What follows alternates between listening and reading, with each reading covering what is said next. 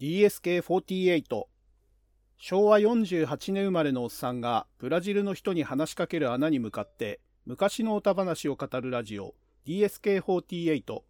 パーソナリティはハンドルネーム DSK こと大輔です。よろしくお願いいたします。えー、今回で第92回になるかと思います。えー、前回に引き続き、今回も、えー、20世紀のアーケードゲームの歴史を語るの、えー、通算17回目で、えー、1991年の2回目になるかと思います。えー、前回も話した通り、1991年非常にゲームのタイトルが多いのと、あと、僕が単純に遊んでるゲームが多いということで、思い入れも、えー、深いため、非常に長くなりそうな予感がします。えー、おそらくですけど、今回の2時間でも終わらない可能性が非常に高いということで、えー、引き続きですね、あの、だらだらとアーケードゲームの、えー、話を、えー、していきますので、えー、好きな人は聞いていただいて、あまり好きじゃない方はスルーしていただいてという形で、えー、お願いいたします。はい。ということで、えー、タイトル数も多いので、早速ですね、えー、1991年のゲーム、前回の続きからいきましょうか。で、えっ、ー、と、前回最後に語ったのが、えっ、ー、と、SNK、まあ、ネオジオで、えー、発売されていた戦国伝承というアクションゲームの話をしたんですけれども、えっ、と、ちょっと、えここで、まあ、前置きというか補足ですね。え戦国伝承も含めてなんですけれども、えこの時期ですね、えー、ネオジオってまだ、あの、本当に前の年、1990年に発売されたばっかりで、えー、ソフトがまだ全然少なかったんですよね。で、あのー、一応サードパーティーも、アルファ電子？アルファ電子、えー、通称 ADK ですけれども、ADK とか参入はしてたんですけれども、まあ昔のね、あの、セガと似てるんですよ。セガマーク3とか、あの時代の、えー、ハードウェアメーカーに近い立ち位置のイメージで、えっ、ー、と、SNK っていうのは僕にとっては。で、えー、ほぼ一社で全ジャンルを揃えなきゃいけないっていう、まあ、義務、義務があったというかね、もうそうせざるを得ないというか、えー、まあ、マーク3の話はね、また別テーマでやろうと思ってるんですけれども、セガマーク3をやってた頃のセガにしろ、えー、このネオジオ発売した当初の SNK にしろ、ハードウェアメーカー、かつ、えー、ソフトウェアメーカーという特殊な立ち位置であっ、で、しかもサードパーティーが極端に少ないんで、えー、あらゆるジャンルをね、一つのメーカーで全部賄わなきゃいけないということで、本来、えー、得意な分野だけに特化できるような状態ではなくて、えー、苦手な分野とかもね、全部賄わなきゃいけないという非常に特殊な状況だったわけですね。なんで、セガも本来はアクションゲームとかが得意なのに、えー、シューティングとか、ロールプレイングゲームとか、パーティーゲームとか、本来セガがあんまり得意じゃないところを一生懸命マーク3の時計やってて、ネオジオの時もね、それに近いんですよね。あの、SNK って本来シューティングゲームとアクションゲームが主体だったと思うんですけど、えー、スポーツゲームを出したりとか、パズルゲームを出したりとか、えー、まあそういうことをいろいろやって、なんとかラインナップをこう、いろんなジャンルをまんべんなく充実させようとしてた時期で、まあそういう中でもやっぱり、あの、どうしても SNK の、あの、得意としてたのはアクションゲームだったんで、えー、まあアクションゲームにやっぱり偏っちゃうんですよね、ジャンルがね。で、その隙間を縫って、まあ、あのー、モノリスみたいなね、前回話したモノリスみたいなサードパーティーが麻雀ゲーム出したりするんですけれども、まあ、SNK 自体もね、あのー、麻雀教時代っていう麻雀ゲーム出してましたけれども、まあ、いずれにしても、あのー、なかなかちょっとジャンルが揃わない時期だったんですよね。まだこの時期でネオジオのゲームって10本ちょっとくらいしか出てなかったんじゃないかな。で、えっ、ー、と、91年ですね。この年にも、えー、10本ぐらいやっぱり出すんですけれども、やっぱりラインナップがなかなかね、充実しないっていう問題点があって、えー、まあ、この年でね、あの、最後の最後で、あのー、ちょっとね、今後につながる格闘ゲームを、えー、SNK は出すんですけれども、まあそういう感じで、えっ、ー、と、この時期のネオジオっていうのはかなり、あの、初期のラインナップを揃えるのに苦労してる時期だなっていうのは、えー、ちょっと頭に置いといていただけるといいかなと思います。なんで、僕がこの当時にネオジオに対して、えー、思ってたイメージというか印象っていうのは、これはもう相場こけるなと、えー、前回か前々回にも話したかな、あの、ネオジオのイメージってあんまり良くなかったんですよね。えー、コンセプトは、あのゲームセンターと家庭用と両方同じゲーム、全く同じゲームが遊べる。当初のね、キャッチコピーがすごいゲームを連れて帰ろうっていうね、あの、キャッチコピーで、ゲームセンターのゲームがそのまんま家で遊べるっていうのを売りにしてたわけですけれども、えー、最初はレンタルだったんですよね、ネオジオって。ハードとして買えるような形では売ってなくて、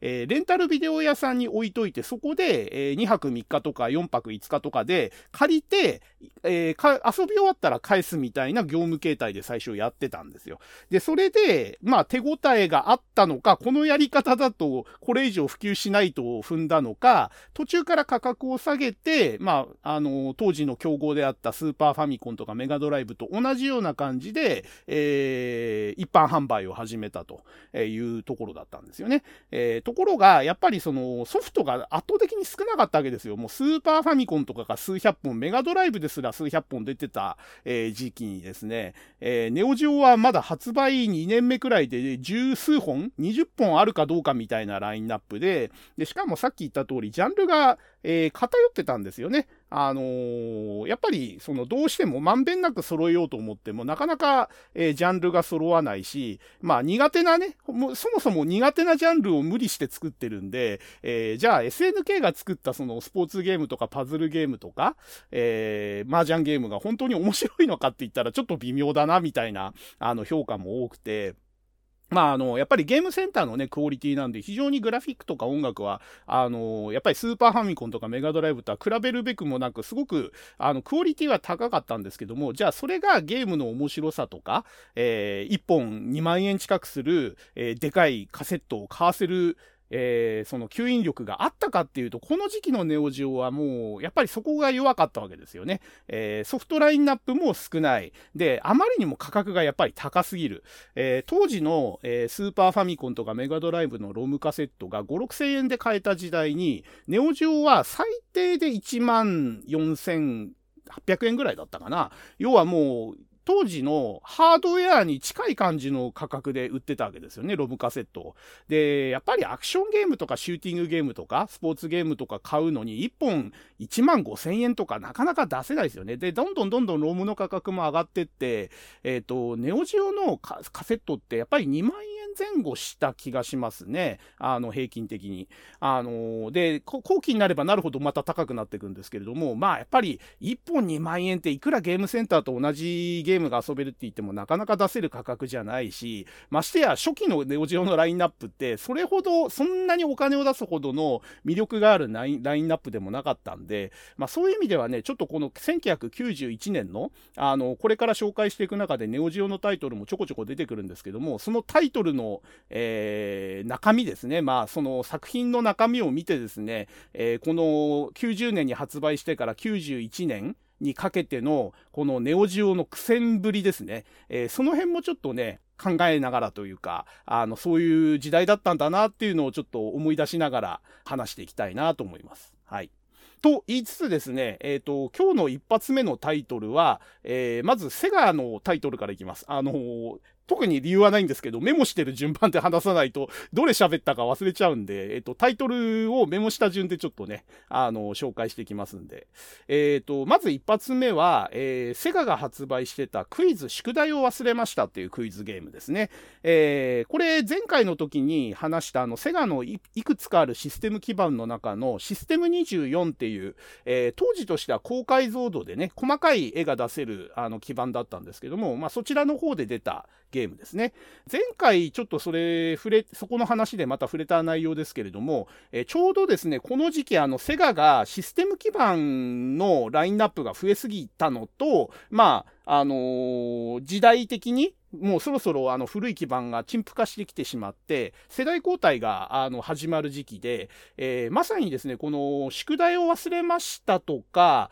えっ、ー、と、この後ちょっと話す、その廊下に立ってなさいっていうあの、姉妹作があるんですけれども、このクイズを最後あたりにしてシステム24のゲームが、えー、出なくなると。えーいう感じになってて、えーと、ちょうどね、システム24の作品群の最終版ぐらいですかね。まあ、システム24のゲームといえば、やっぱりあの、ゲイングランドとか、あの、あの辺のゲームが出てくるんですけども、ちょっとね、これといったヒット作がないんですよね、システム24って。で、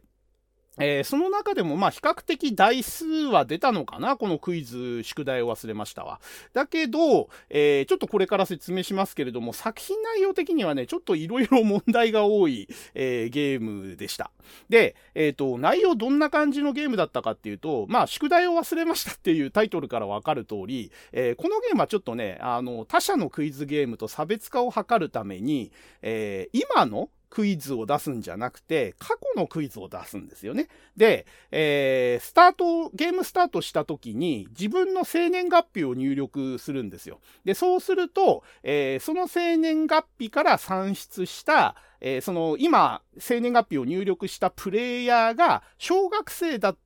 であろう時代ですね。えー、まあ、私昭和48年生まれなんで、えっ、ー、と、生年月日を1973年って入れると、えー、まあ、それの小学生時代なんで、えー、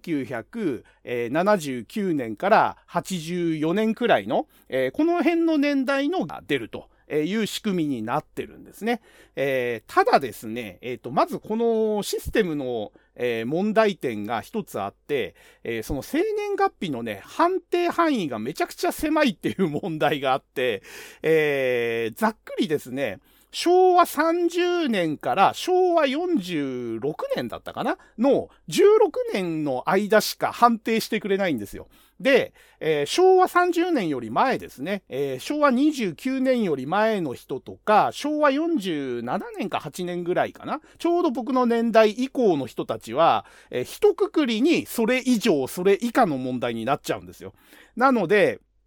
あの、正確にその千年月日に合わせて、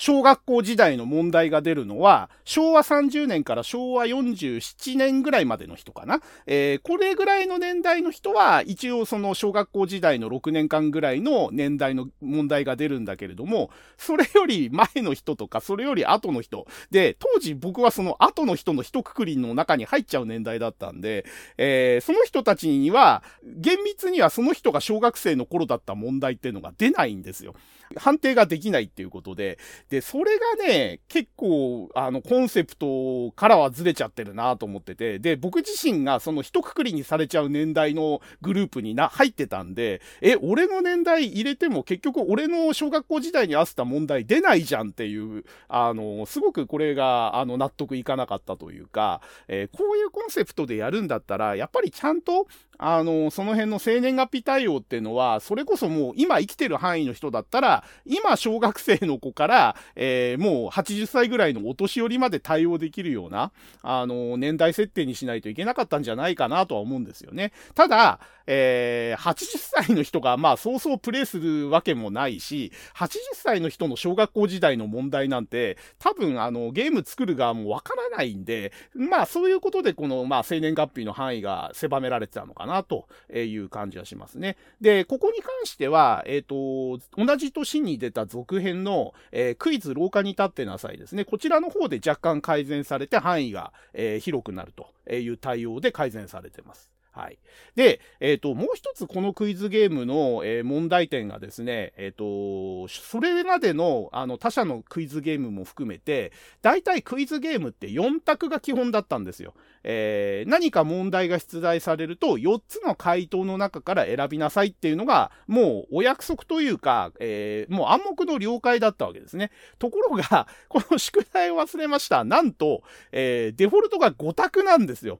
で、なんでこんなシステムにしたのかなっていう疑問なんですよね。えー、他者との差別化を図るっていう、まあ、目的でさっきのその問題の、えー、出題範囲を時代で狭めるっていう、えー、アイデアはまあまあありとしても、え回答をね、5択にするっていうのは、えー、プレイヤーに対する難易度上げるだけなんですよね。あの、4択ですらね、結構難しいのに、回答が5択あるっていうのは、これも相当難しいんですよね。で、やっぱりこれも、あのー、非常に、えー、評判が悪かったのか、えー、続編の廊下に立ってなさいではこれ4択に改められてますね。まあそんな感じで、まあセガがね、えっ、と、出したクイズゲームとしてはこれ、アーケードゲームでは初めてぐらいじゃないですかね。まあそういうところもあってなのか、他者を参考にしつつもオリジナリティを出そうとして、えー、ちょっと失敗しちゃったかなと、やらかしちゃったかなっていう、えー、ところがいかにもセガらしいというかね。で、なんかその小学校時代にタイムスリップして自分が小学生だった時代のクイズに答えるっていうコンセプトは良かったとは思うんですけど、なんかね、そのゲーム内の演出とか、えー、その、ミニゲームとかもやるんですよ。なんかあの、敵屋のおじさんみたいのが出てきて、おみくじ引かせたりとか、なんかそういう小学校時代をちょっと懐かしがらせようという感じの狙いが見えるようなミニゲームとかも入ってるんですけど、それがね、なんかそのゲームのテンポの悪さとか、なんでクイズゲームなのにこんなことしなくちゃいけないんだろうみたいなね、なんかちょっと違和感みたいのがあって、うん、なんかね、出た当初は、あ、これ面白そうじゃんと思ってコイン投入したんですけど、えー、その辺のね、あの、演出とかテンポの悪さとか、あとやっぱり回答が5択デフォルトっていう、単純に難易度が高すぎるところ。まあ、こういうところがあって、僕はもう早々にこれは遊ばなくなっちゃいましたね。あのー、たまにね、時間を置くとね、あのー、忘れちゃって、あ、また面白そうだなと思ってコイン入れるんですけど、あっという間にゲームオーバーになって、あ、これ前もやってダダメだったやつじゃんっていう風になってすぐ離れるみたいなね。まあ、そんな感じのゲームでしたね。あの、結構ね、客付きは悪くなかったゲームだと思うんですけど、やっぱりね、実際に遊んでみると、これゲームとして単純に、あの、良くないなと、難易度高いし、演出もいまいちだな、みたいな感じで、うん、なんかちょっとね、セガとしては、あのもうちょっと頑張って作って欲しかったな、という感じがしますね。はい。で、次に取り上げるのが、もう前からずっとずっと予告してた、あのー、この年のお化けゲームですね。で、えー、まあ、アーケードゲーム全体を通してみても、トップレベルに、えー、得意点的な、あのー、ゲームになります。えー、カプコンが出したストリートファイター2ザ・ワールドウォリアーですね。えー、これはもう、あの、単体テーマでじっくり語る予定なので、前回も言いましたけど、ここではいくつか特徴というかですね、どこがすごかったかっていうのをさらっと、えー、触れるだけにしておきます。えー、これ語り始めると2時間じゃ全然足らないんで。えー、まず、このストリートファイター2がすごかったのが、プレイアブルキャラクターですね。えー、自分が選べるキャラクターが8人もいたってことですね。えー、これは当時のアーケードゲームとしては前代未聞だったわけですね。えー、まあ4人同時プレイの、えベルトスクロールアクションゲームとかで、えキャラクターが4人から選べますよっていうのは結構、えこの時期主流になりつつあって、前回も話しましたけどね。で、割と4人同時プレイぐらいまでは多かったんですよ。ただ、えこれも何回も言ってますけど、4人同時プレイにもかかわらず、4人のキャラクターってほとんど個性がなかったんですよね、どのゲームも。えー、それこそ、パンチ力、キック力、ジャンプ力みたいなパラメーターがあって、それのバランスは、えー、差をつけてるけれども、見た目とかやることは結局変わんないじゃんみたいなゲームが圧倒的に多かったわけですね。で、その中で、えー、プレイヤブルキャラクター3人だけれども、かなり技とか個性に差をつけたのが、まあ、ファイナルファイトで、あれがかなり、あの、大ヒットした理由っていうのは、それが一つ理由があったわけですね。えー、3人の中から個性豊かなキャラを選べると。で、プレイスタイルもかなり変わりますよっていうのがファイナルファイトの売りだったわけですけれども、えー、カプコン以外のね、他社っていうのは割とまだその辺が追随できてなくて、みんなね、あの、人数は出すけど、3人とか4人は出すけど、見た目もプレイスタイルも結局どのキャラ選んでもやること同じじゃんっていう、あの、感じの印象が多かった中で、えー、そのファイナルファイトを出したカプコンがですね、2年後にこのストリートリートファイター2というゲームでさらに、えー、バリエーションを広げたわけですね。えー、8人のキャラクター、まあそもそも人数が最大4人くらいのところだったところ、倍の8人に増えた上に、8人が全く操作感覚が違うっていうね、このね、凄さですよ。えー、今では8人のキャラって言っても普通じゃん、もしくは少ないじゃんっていう、えー、印象なわけですよね。もう対戦格闘ゲームなんて20人、30人から選べるのが当たり前みたいな今時代になっちゃってますけれども、当時の8人っていうのは、とんでもないことだったんですよ。8人も選べるのと。えー、で、しかも、えー、一人一人が、まあ、龍剣はこの時点ではコンパチキャラだったんで、ほぼほぼ同じ内容でしたけれども、まあ、龍剣が被ってるとしても7パターンのキャラがあったわけですね。で、全く操作系が違うわけですよ。えー、通常技一つとっても、そのパンチの当たり判定が短いキャラ、長いキャラ、出が早いキャラ、遅いキャラ。で、えー、極端な話、ダルシムみたいな腕や足が伸びちゃうキャラっていうのもいて、もう全然操作感覚が違うし、違うゲームをやってるようなぐらい、えー、個性があるキャラクターがあったわけですね。で、これが、まあ、ストリートファイター2の、まあ、最初に挙げられる特徴だと思いますね。人数が多い、かつその人数に合わせて全部キャラの特性が違うっていうね。これの凄さはやっぱりね、今の感覚だとちょっと理解できないかもしれないですね。で、えー、これらのキャラクターが、えー、とんでもなくまた細かいアニメーションで動くわけですよ。あの、それまでのキャラクターって、立ってるだけだと静止してて何も動かないか、せいぜい動くとしても、えー、2パターンか3パターンで、えー、肩が上下するとか、その程度のアニメーションしかしなかったわけですね。えー、ところがこのストリートファイター2っていうのは、え対戦始まる前の、その、お互いに見合ってる状態の時から、もう何パターンもの細かいアニメを使って、息遣いが聞こえてくるような体の動きをしてるわけですね。足も、肩も腕も、え体全体が、こう、呼吸をしながら、えー、細かく上下するアニメーション、えー、これがまさにね、あの、でかいキャラクターで、かつアニメーションが細かいということで、また当時の、えー、レベルを一歩にも二歩も、えー、抜きんでた、えー、アニメーションをやってたわけですね。このグラフィック表現が、あの、当時としてはぶっちぎりですごかったっていう、えー、ここもね、すごかったんですよ。もう、あの、プレイする前に、えー、その画面を見て、あと他人がプレイしてるのを見て、なんだこのゲームすげえって思わせるのが、そのストリートファイター2のキャラクターであり、背景であり、アニメーションだったわけですね。えー、これもね、まあ当時リアタイで体験しないとわかんないかもしれないですけど、えー、当時のアクションゲームの中ではやっぱりぶっちぎりでしたね。あの、もう見た瞬間になんだこれはっていう、えー、衝撃を受けるような、あのすごいグラフィックでした。で、えー、まあ見た目と、その、プレイヤーが選べる、プレイヤーキャラが選べるっていう凄さが、えー、もう最初にあった上に、中身がまた凄かったわけですよ。えー、通常技が6ボタン操作。で、えー、6ボタンのあるゲームって、これより前には、えー、それ、あの、ストリートファイター2の前作のストリートファイターですね。これ、もともとは圧力センサーボタンで、えー、押した強さによって強弱がつけられるっていうやつで、パンチボタンとキックボタンしかないゲームだったのが、えー、非常にそれはメンテナンス性が悪いし、遊ぶのが大変ということで、えー、弱、中、強の、えー、センサーの、え、代わりに、え、それぞれパンチボタンとキックボタンに3段階のボタンをつけた6ボタン操作に変えたテーブル筐体版が、え、前作のストリートファイターでは出たんですね。で、えまあ、それを正当に引き継いだのがこのストリートファイター2ということで、えもうこちらのストリートファイター2は最初から圧力センサーボタンじゃなくて、もう最初から6ボタン前提で、え作られてたということで、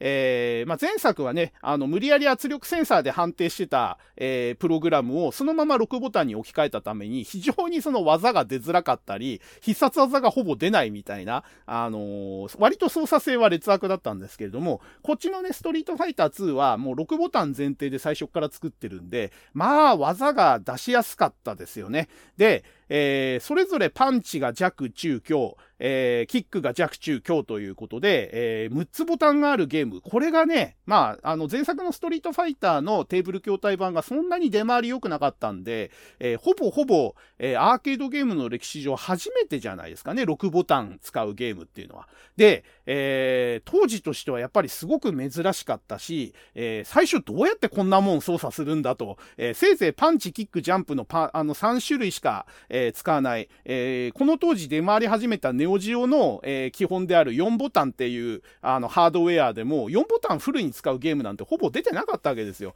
で、その中で最初から6ボタンで、しかも6ボタンをフルに使わないと遊べないっていうね、え、この複雑な操作系。今となっては複雑でも何でもないかもしれないんですけども、当時はめちゃめちゃ複雑に感じたんですよね。でも、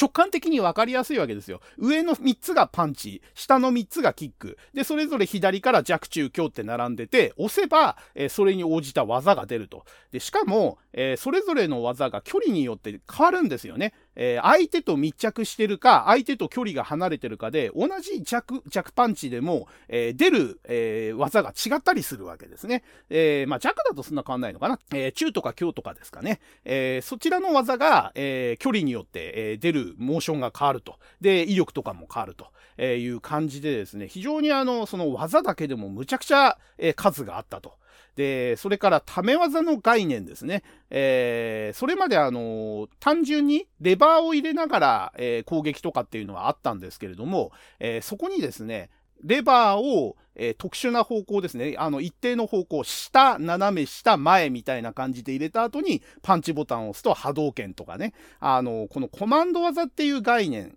と、一定の方向にレバーを倒し続けた後に、えー、それを反対方向に入れて、えー、技ボタンを押すと、えー、その特定の必殺技が出るというコマンド技と、えー、ため技ですね。えー、この二つを取り入れたっていうところですね。これを使うことによって通常のボタンを押すだけの、え通常技じゃなくて、必殺技というものが出せるっていうこのシステム。これの発明がすごいっていうことですね。で、コマンド技自体は前作のストリートファイターでもあったんですけれども、まあ、あのー、企画者自体が言ってる通り、あれはおまけで入れてるものであって、狙って出すもんじゃ基本なかったわけですね。で、まあ、上手い人が、あのー、極め尽くすと、えー、昇竜拳で一撃で KO できたりする本当の意味での必殺技だったわけですけども、あくまでコマンド技っていうのは、えー、ストリートファイターを企画した当初はそれがメインでは考えられてなかったと。えー、ところが、ストリートファイター2は、まあ、企画者が変わったっていうのもあって、えー、前作のこの必殺技を、えー、威力を落として、その代わりバンバン出せるようにしようと。えー、要は、あの、必殺技をメインで使えるような、通常技と組み合わせて、普通に戦いの中に組み込めるような形で、え、使えるようにしようっていうのがコンセプトだったわけで、まあ、その狙いっていうのが当たって、えー、非常にそのストリートファイター2っていうのは必殺技をバンバン出しながら戦うという、えー、派手な、えー、内容になったということですね。えー、あだんだんななんかあれですね、熱が入ってくると詳しく説明しすぎですね。え、もうちょっと簡単にあと概要だけ話しましょう。で、え、あとストリートファイター2の画期的だったのは、そのガードの概念ですね。えー、敵の攻撃を防ぐのに、えー、相手がいる方向と反対側にレバーを入れてガードするんですけれども、えー、これもですね、単純なガードじゃなくて、立った状態でガードするのと、しゃがんでガードするのでは、えー、ガードできる技が違うと。えー、いうことで、このガードの使い分けですね。えー、これもすごく画期的だったということですね。で、えー、あと、えー、攻撃と防御。という、えー、図式、えー、1対1、攻撃されたら防御する。えー、単純にこれだけの攻防だったところに、え投げという、え要素を加えたんですね。で、これも大きかったですね。え結果的に、じゃんけんみたいな感じになって、え攻撃、防御、投げの、まあ、3すくみみたいな関係になったわけですよ。え要はその防御を固めてる相手には、それを投げで、え、防御を崩すことができるという要素を取り入れたことによって駆け引きの幅がぐっと広がったわけですね。え、これまでは攻撃か防御しかなかったわけですけれども、え、そこに投げを加えることによって、で、あとさっきの立ちと、立ちとしゃがみの概念ですね。え、要は立って防御してればいいと思う思うと、え実はしゃがみ攻撃された時はしゃがみガードしないと防げないみたいなね。あの、単純にガードにしても2択を常に、え求められるというような感じで、え攻撃にしろ防御にしろ、え、その組み合わせですね、が、えー、複数あって駆け引きが生まれたと。えいうところが非常に画期的だったわけですね。で、これらは全部、えー、このストリートファイター2で始まった対戦格闘ゲームのブームの、えー、まさに基本になる要素が全部詰まってる、えー、すごいゲームだったわけですね。えほぼほぼ対戦格闘ゲームっていうのはこのストリートファイター2が元祖と言ってしまっても過言ではないわけですけれども、当然それまで対戦ができる格闘ゲーム、アクションゲームっていうのは複数出てて、えこれは元祖じゃないよっていう人もいるんですけど、まあ、はっきり言って、現代までつながる対戦格闘ゲームと言われるジャンルの実質的なえー、始祖というのはこのストリートファイター2だと断言してしまっていいと思います。まあ、それくらい、えー、全ての要素が最初から詰まってるすごいゲームなんですよね。で、えー、ただですね、このゲームも最初から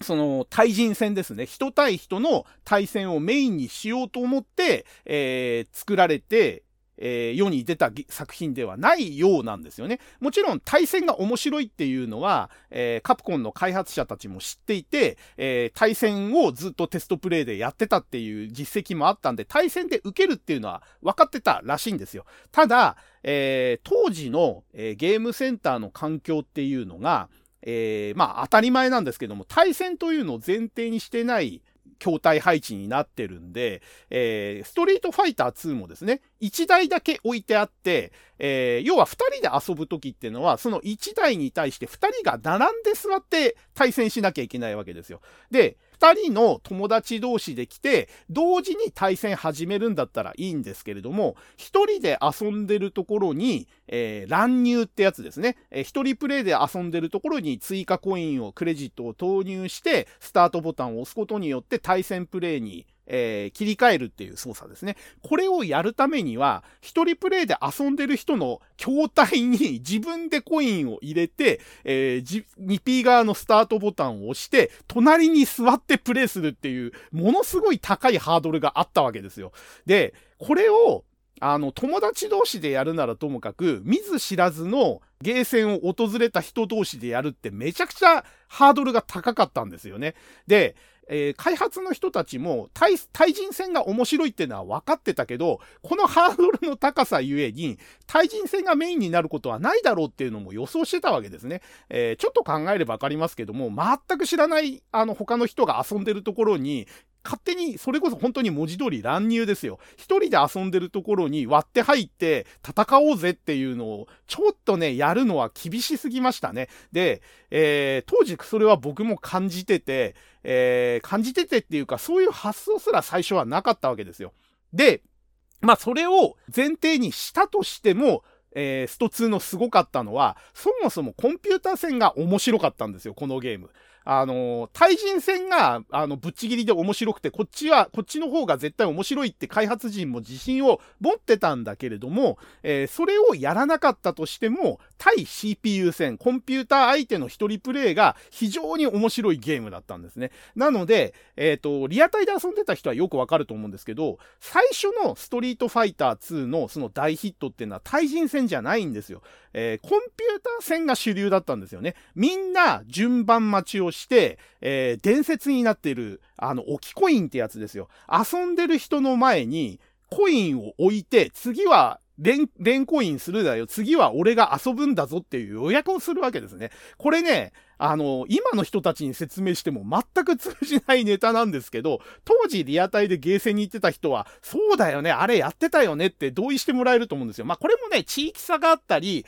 ゲーセンによって違ってたかもしれないんですけど、僕が行ってた、その、神奈川県のゲームセンターですね、藤沢とか茅ヶ崎とか、えー、横浜とか、あの辺のゲームセンターではもう当たり前のようにストリートファイター2の、えー、筐体では行われてた行為ですね。あの、一人プレイでずっとコンピューター戦やってて、上手い人なんかはもう15分とか20分ずっとやってるわけですよ。で、次のプレイにそれでコンティニューされたり、レンコインされたらたまんないんで、後ろでギャラリーして次にスト2やりたい人は、置くんですよね。100円玉を、50円玉を。あの、やってる人のモニターの下の、あの、フレームのところに、コインを置くわけです。で、次プレイするのは俺だぞってアピールをするわけですね。で、えー、一番ね、ストリートファイター2のコンピューター戦が流行ってた時はね、コインが十何枚並ぶっていうすごい状態になってたわけですよ。で、当時ね、これ、どうやって管理してたのかなと思うんですよね。あの、今プレイしてる人とは全然別の人が置いたコインが、もうモニターの下に10枚くらい並んでるわけですよ。で、えー、その人がゲームオーバーになったら、一番左側に置いてた、最初にコインを置いた人が、えー、そこの席に座って、えー、置いといたコインを投入して次のゲームを始めるっていうことを当たり前のようにやってたわけですよね。で、えー、これって、あのコインを置いた人がずっとそこに並んで監視してないとわかかんなくなっちゃうし、そもそも自分が何枚目に置いたかとかを把握してないとなかなかできないと思うんですけど、僕もね、やりましたよ、置きコイン。あのー、これやったんですけど、当時どうやってこの置きコイン管理してたのかなっていうのがね、覚えてないんですよね。でもこういうことをやったってことははっきり覚えてて、まあそんなに長い期間ではなかったと思うんですけれども、この一人プレイが、えー、メインで遊ばれてた時代のスト2っていうのは、えー、まあ、グラディウス3とか、あの、2とか、まあ、あの、過去にそういうシューティングゲームで人気があったやつも一部置きコインがあったとか聞きますけれども、僕がね、リアタイで自分もやった置きコインっていうのはこのストリートファイター2が初めてでしたね。これはね、本当にもう最初で最後じゃないかな、置きコインなんていうことが発生したのは。うん、あれはね、本当にあの当時、1991年の、本当にね、半年か数ヶ月かにしかなかった独特の文化だったと思いますね。うん。で、えー、まあ、CPU 戦がすごく面白くて、えー、まあ、当時、えー、正式名称が知られてなかったですけれども、いわゆるシャドル四天王という言われていた、えー、バイソン、バルログ、サガット、ベガですよ。えー、この4人のキャラが初めて出現した時の衝撃ですよね。え、これもね、ギャラリーやってて、た人たちがおおって湧くような感じの、あの、衝撃でしたね。で、えー、少しずつ攻略が進んでって、みんなバルログで死んでたのがバルログが攻略できるようになって、今度はサガットでハマって、えー、サガットようやくクリアできたと思ったら、とんでもない速さと強さのベガで、えー、みんなゲームオーバーになってしまうみたいなね。えー、あの当時ね、リアタイでスト2の CPU 戦にハマってたプレイヤー、僕も含めてですけれども、みんなね、あのー、みんなで協力して CPU 戦を攻略してるみたいな雰囲気で、すごく、あの、活気があったし、えー、僕の思い出に強く残ってる、あの、シーンですね。で、えベガを倒す人がちらほら出てくるようになって、、えー、ちょっとね、この辺が記憶があやふやなんですけれども、CPU 戦がね、割とあの、クリアするのが当たり前になったくらいの時期に、えー、今度はですね、あの、そのハードルが高いと言われてた、隣に座る対戦っていうのがちょっと始まったんですよ。で、えー CPU 戦やってる人が負けそうになった時に、えー、入っていいですかみたいな感じで、一声かけてから、えー、乱入して、まあ、ある意味、あの CPU 戦の負けを回避させてあげるというかね、ピンチを救ってあげるみたいな形で、えー、乱入して対戦になるみたいなパターンとか、えあと最初からも対戦したくて、え対戦したいんですけど乱入していいですかみたいなやり取りをして、え隣に座って対戦するみたいな風景が、えちらほら出てくるわけですね。ただ、えー、先ほどから何回も言ってる通り、これめちゃくちゃハードル高いんですよ。声かける人がどんな人かもわかんないし、かけられた人も困っちゃうわけですよね。いろんな意味で。えー、そういうわけでね、あのー、隣に座る対戦っていうのはね、見かけたことはありますけれども、やっぱり数は少なかったし、うん。で、えっ、ー、と、ゲームセンター側でね、これ対戦 OK 台みたいなのの張り紙とかを、えー、して始めたところもあったかな。ちょっとね、この辺は、あのー、それ以降の記憶とごっちゃ混ぜになってるのかもしんないですけど、えー、要はここは CPU 戦台、これは対戦台みたいな感じで、えー、要は乱入されても文句を言えない台みたいなのが、え途中から出てきたような気がしますね。で、そこの段階を経て、えこれも発祥がどこで、いつから始まったかっていうのがはっきりしないんですけれども、えついにですね、筐体同士を背中合わせにして、お互いに、えー、画面をつないで別々の筐体で対戦ができる対戦台というのができたんですよね。これが、えー、これの、このストリートファイター2の大ヒットをさらに後押しして、これ以降の対戦格闘ゲームブームを決定づけた発明だったわけですね。で、えー、対人戦が面白いと分かってたのに、ハードルの高さゆえにどうしてもなかなか、えー、皆さんやりたいのにできなかった。で、ここに、そのハードルを思いっきり下げる、えー、ものとして、この対面して、えお互いが別々の筐体で相手の顔も見ないまま乱入できて対戦できるっていう、対戦台という形式ができたのが、え非常に大きい発明だったわけですね。で、このストリートファイター2の発売から CPU 戦の盛り上がり、えー、隣に座る対戦方法を経て、対面の対戦台が出来上がるっていう流れが、ほぼこの1991年1年間だけでガーッと一気に進んだわけですよ。で、これがね、やっぱりこの年がストリートファイター2の年だったと言われるゆえんであり、えー、対戦格闘ゲームブームが始まった年だっていう、えー、まさにそのえー、呼び方にふさわしい一年だったと思うんですよね。で、ストリートファイター2っていうのがね、えー、まだ冬の時期に出たゲームで、えー、僕絶賛、えー、当時、えー、浪人中だったたんですよね。あ、浪人中じゃないや。えっ、ー、と、高校3年生で、まさにね、受験シーズンにこのゲーム初めて見たって記憶がすごくあって、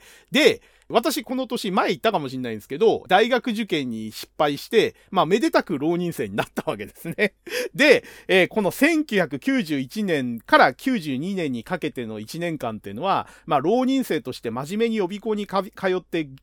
お勉強しなきゃいけない年だったにもかかわらずですね、このストリートファイター2にめちゃくちゃハマっちゃったわけですね。もう予備校の、えー、授業ですね。朝から夕方までずっと、えー、授業が入ってるわけですけども、朝一で家を出て、まず、あの、開店したてのゲームセンターに行くわけですよ。で、えー、人が少ないところを狙ってですね、スト2の CPU 線をやって、で、それを何回も何回も、えー、いろんな筐体変えたり、であの、置きコインととかしながら、えー、他のゲームもやりながら、えー、大体午前中ぐらいはですね、予備校をサボって、あの、スト2とかゲーセンのゲームをやりまくるみたいな。で、ようやくお昼ぐらいからですね、あの予備校に出て、あの授業を受けるみたいなことを何回もやってですね、えー、正直ね、親に申し訳ないなと思いながら、えー、当時は遊びまくってた、えー、記憶がありますね。えー、そういう意味ではですね、私あの、浪人時代だったから、えー、いっぱい遊べたとも言えるし、しこのゲームのせいで、えー、自分が受けた大学のランクが大幅に落ちただろうなっていうのは 想像に固くなくて、まあ、スト2が出てなかったらじゃあ勉強したかって言ったら怪しいんですけれども、まあ、それにしてもね、このストリートファイター2と過ごした浪人時代の1年ですね、えー、これはすごく僕にとっては思い出が深いですね。うん。まあ、あの、はっきり言って、このストリートファイターズを初めて見て遊んだ時に、これ欲しいなと。えー、基盤ごと、このゲームセンターの筐体ごと家に置いて遊びたいと。いう気持ちになったのは、このゲームが多分初めてか 2, 2個目かかな。えっ、ー、とね、初めてそう思ったのはね、アフターバーナーなんですよね。あの、これもね、単体テーマで絶対に語るって決めてるゲームですけれども、えー、あれもね、すごい衝撃だったし、えー、もうこれはすごい、ゲームだっていう、あの、自分の中で確信があったわけですけども、ただ、深みという意味ではアフターバーナーはないわけですよ。あれは、本当に瞬発力というか、えー、ゲームセンターで20分ぐらい遊ぶ分には最高のゲームなんですけども、家に置いて毎日毎日繰り返し繰り返し遊ぶゲームかっていうと、そこまでの深さはないゲームなんですよね。えー、ところが、このストリートファイター2っていうのは、そういう深さがあるんじゃないかと思わせる、えー、内容だったわけですよ。えー、もうその、技の多彩さもそうだし、対戦の組み合わせの、え奥深さもそうだし、駆け引きもそうだし、で、何より CPU 戦も対人戦も両方面白いっていうね、あの、反則的なゲームだったわけですよ。で、グラフィックも音楽も当時としてはぶっちぎりですごくて、で、えー、僕はね、このゲームしばらく遊んだ後に当時ですよ、あのー、これは一生遊べるゲームだなって思ったんですよ。で、えー、その確信っていうのは、未だに僕は崩れてないと思ってて、未だに僕は遊んでますってますよ、これ。ストリートファイター2。えー、純粋に初代のストリートファイター2じゃなくて、ダッシュとかターボとか、えー、スーパーストリートファイター 2X かもしんないですけど、スト2シリーズ私、未だに遊んでますからね。で、未だに楽しいですからね、遊んでて。あの、CPU 戦も対人戦も、遊んでて楽しいんですよ、このゲーム。で、もうすでに発売から、えー、33年経ってるのかな？えー、それぐらい経ってても未だに面白い。で、飽きないっていうね。えー、もうこのゲームは多分ね、僕の一生の中で一番遊んでるゲームじゃないですかね。えー、でもそれでも未だに飽きないし大好きっていうね。えー、だからこの当時遊んで、これは一生遊べるゲームだな、基盤とし、基盤買って、もうゲーセンそのものをうちに持ってきたいなって思ったぐらい、あのー、お気に入りになった衝撃を受けたゲームだったんですけども、その確信っていうのは間違ってなかったなっていうのは、えー、思いますね。はい。ていうことで、さらっと触れると言ったくせに、もうこれだけでめちゃくちゃ喋っちゃったな。おいおいおいおい。あー、やっぱりね、ストリートファイターズはね、喋り始めると止まんないんだよね。あー、ということで、えー、続きはですね、ストリートファイターズ単体テーマの時に、えー、やりましょう。はい。ということで、えー、予想よりもいっぱい喋っちゃいましたけれども、ストリートファイター2は、えー、こんなゲームで、えー、この年の、えー、最大級のヒットゲームであると同時に、えー、アーケードゲームの中でも屈指の、えー、エポックメイキングなゲームだったということを強調しておきます。はい。えーと、じゃあ次のタイトルですね。えー、次は、えー、ネオジオでアルファ電子、まあ ADK ですね。この頃はまだアルファ電子って言ってたのかな。えー、アルファ電子が出したラギという、えー、横スクロールジャンプアクションゲームですね。えー、これ先ほど言った通りあのネオジオの、えー、数少ないサードパーティーだったアルファ電子が、えー、2作目として出したのかな、えー、1作目が前の年にマジシャンロードっていう、えー、同じような横スクロールアクションゲームを出してまして、えー、ちょっと片手っぽいやつですね。で、えー、このラギっていうのが、えー、ジャンプ主体のアクションゲームでスーパーマリオっぽい感じのやつだったかな？だけど、まあ、あれほどなんていうのかな、あの、軽いゲーム感じゃなくて、結構難易度高かった、えー、記憶があります。で、えー、途中でね、あの、ステージが、えー、分岐したりとか、えー、あとイベントシーンとかがあって、そこの選択によって、えー、マルチエンディングになるっていうのが特徴だったゲームだと思います。で、これ僕ゲーセンではほとんどやってなくて、えっ、ー、と、当時の友達がネオジオ持ってて、ラギ持ってたんですよ。で、えー、お互いにそのネオジオのソフトを複数買うようになった時に、お互いに持ってないソフト同士を交換して遊ぼうみたいなことを何回かやってて、えー、その時にラギを借りて、えこれその友達がラギを持ってたんで、僕が、ええー、彼が持ってないゲームを貸す代わりにラギを貸してもらって、で、うちでしばらくラギを遊んでた時期がありましたね。で、まあ、それなりによくできたアクションゲームではあるんだけれども、じゃあこれを2万円近く出して買うかって言ったら、そこまで出来は良くないかなっていう。だったら、あの、スーパーファミコンのスーパーマリオワールドの方がいいよね、みたいな、まあそんな感じのゲームだった、えー、記憶がありますね。はい。えー、それから、えー、ナムコが出していたウィニングラン91。という、えー、ゲームがあります。で、これがですね、えー、2年前、1989年に、えー、ポリゴンレースゲームとしてスマッシュヒットしたあの、ウィニングランですね。えー、こちらの、えー、続編になるんですけれども、え、ウィニングランの時にも話しましたけれども、確か、えっ、と、ウィニングランは、えっ、と、その単体で遊ぶバージョンとは別に、ウィニングラン鈴鹿グランプリっていう通信筐体が出たんですよね。で、鈴鹿サーキットを、え、コースにした、え、通信筐体版が出ていて、厳密に言うと、こっちの続編になるんですかね、ウィニングラン91は。えっ、ー、と、最初からウィニングラン91は通信対戦筐体として出ていて、で、えー、基本的なシステムはあんまり変えてないんですけれども、えー、前回のね、前作のその鈴鹿グランプリが鈴鹿サキットを、えー、使ってたのに対して、えー、このウィニングラン91はナムコのオリジナルコースに変更されてるという違いがあります。で、あと、えー、割とウィニングランって操作性が結構難しくて、えー、クロート好みっていう感じの印象のゲームだったんですけども、まあその辺も、えー、僕はあんま詳しくないんですけども、91になってから、えー、操作性もいろいろ変更されていて、えー、まあ全体的に難易度を下げる方向で調整されたという作品になってるようですね。で、えー、これもね、結構当時、あの、やっぱり鈴鹿グランプリ置いてたゲーセンが、この91に置き換えたりとかしてたような記憶はありますね。で、えー、同じ年ですね、多分ね、このウィニングラン91とほぼ同時くらいか、ちょっと前くらいに、えー、同じコースと BGM を使ったもう一つ別バージョンが出てて、要は、あの、前作のウィニングラン鈴鹿グランプリと元のウィニングランの関係性に近いような、えー、姉妹作が出ていて、えー、通信筐体版がウィニングラン91として出た時に、ほぼ同時に、えー、単体レース版として出たのが、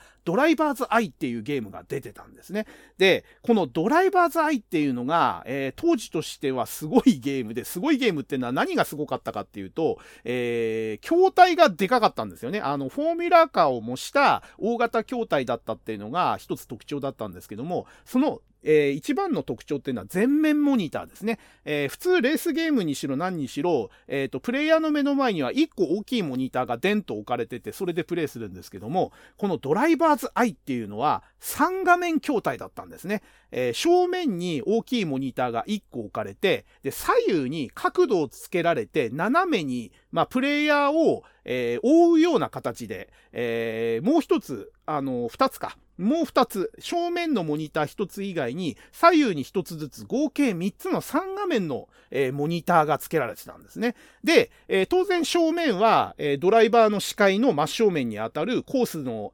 え、画像が出てるんですけども、両脇っていうのは、そのコースの、えー、ヘリというかね、あのー、右側と左側の端が映るような感じになってて、で、前の画面で通り過ぎた木とか、えー、観客とか、えー、そういう風景が左右のモニターに流れてくみたいなね、あの、そういう演出になってました。で、えー、当時3画面筐体といえば、やっぱりダライアスとか、忍者ウォーリアーズとか、えー、対等の3画面筐体が有名だったわけですけれども、えー、おそらくナムコ初じゃないですかね、この、あの、横並びの3画面筐体っていうのは。で、えー、ドライバーズアイはね、その、ポリゴンで作られたそのゲーム画面を、今までは1画面で映してたのを、その左右の2つのモニターを使って3画面筐体にすることによって、えー、さらにリアル感が増したということで、えーもともとね、ウイニングランが好きなプレイヤーっていうのは多分あのリアル路線というか、シミュレーション路線を、えー、ちょっと、あのー、こだわってる方が多かったと思うんで、まあ、このドライバーズアイっていうのはね、そういう路線にこだわる人にとっては非常にいいゲームだったんじゃないかと思いますね。で、僕も、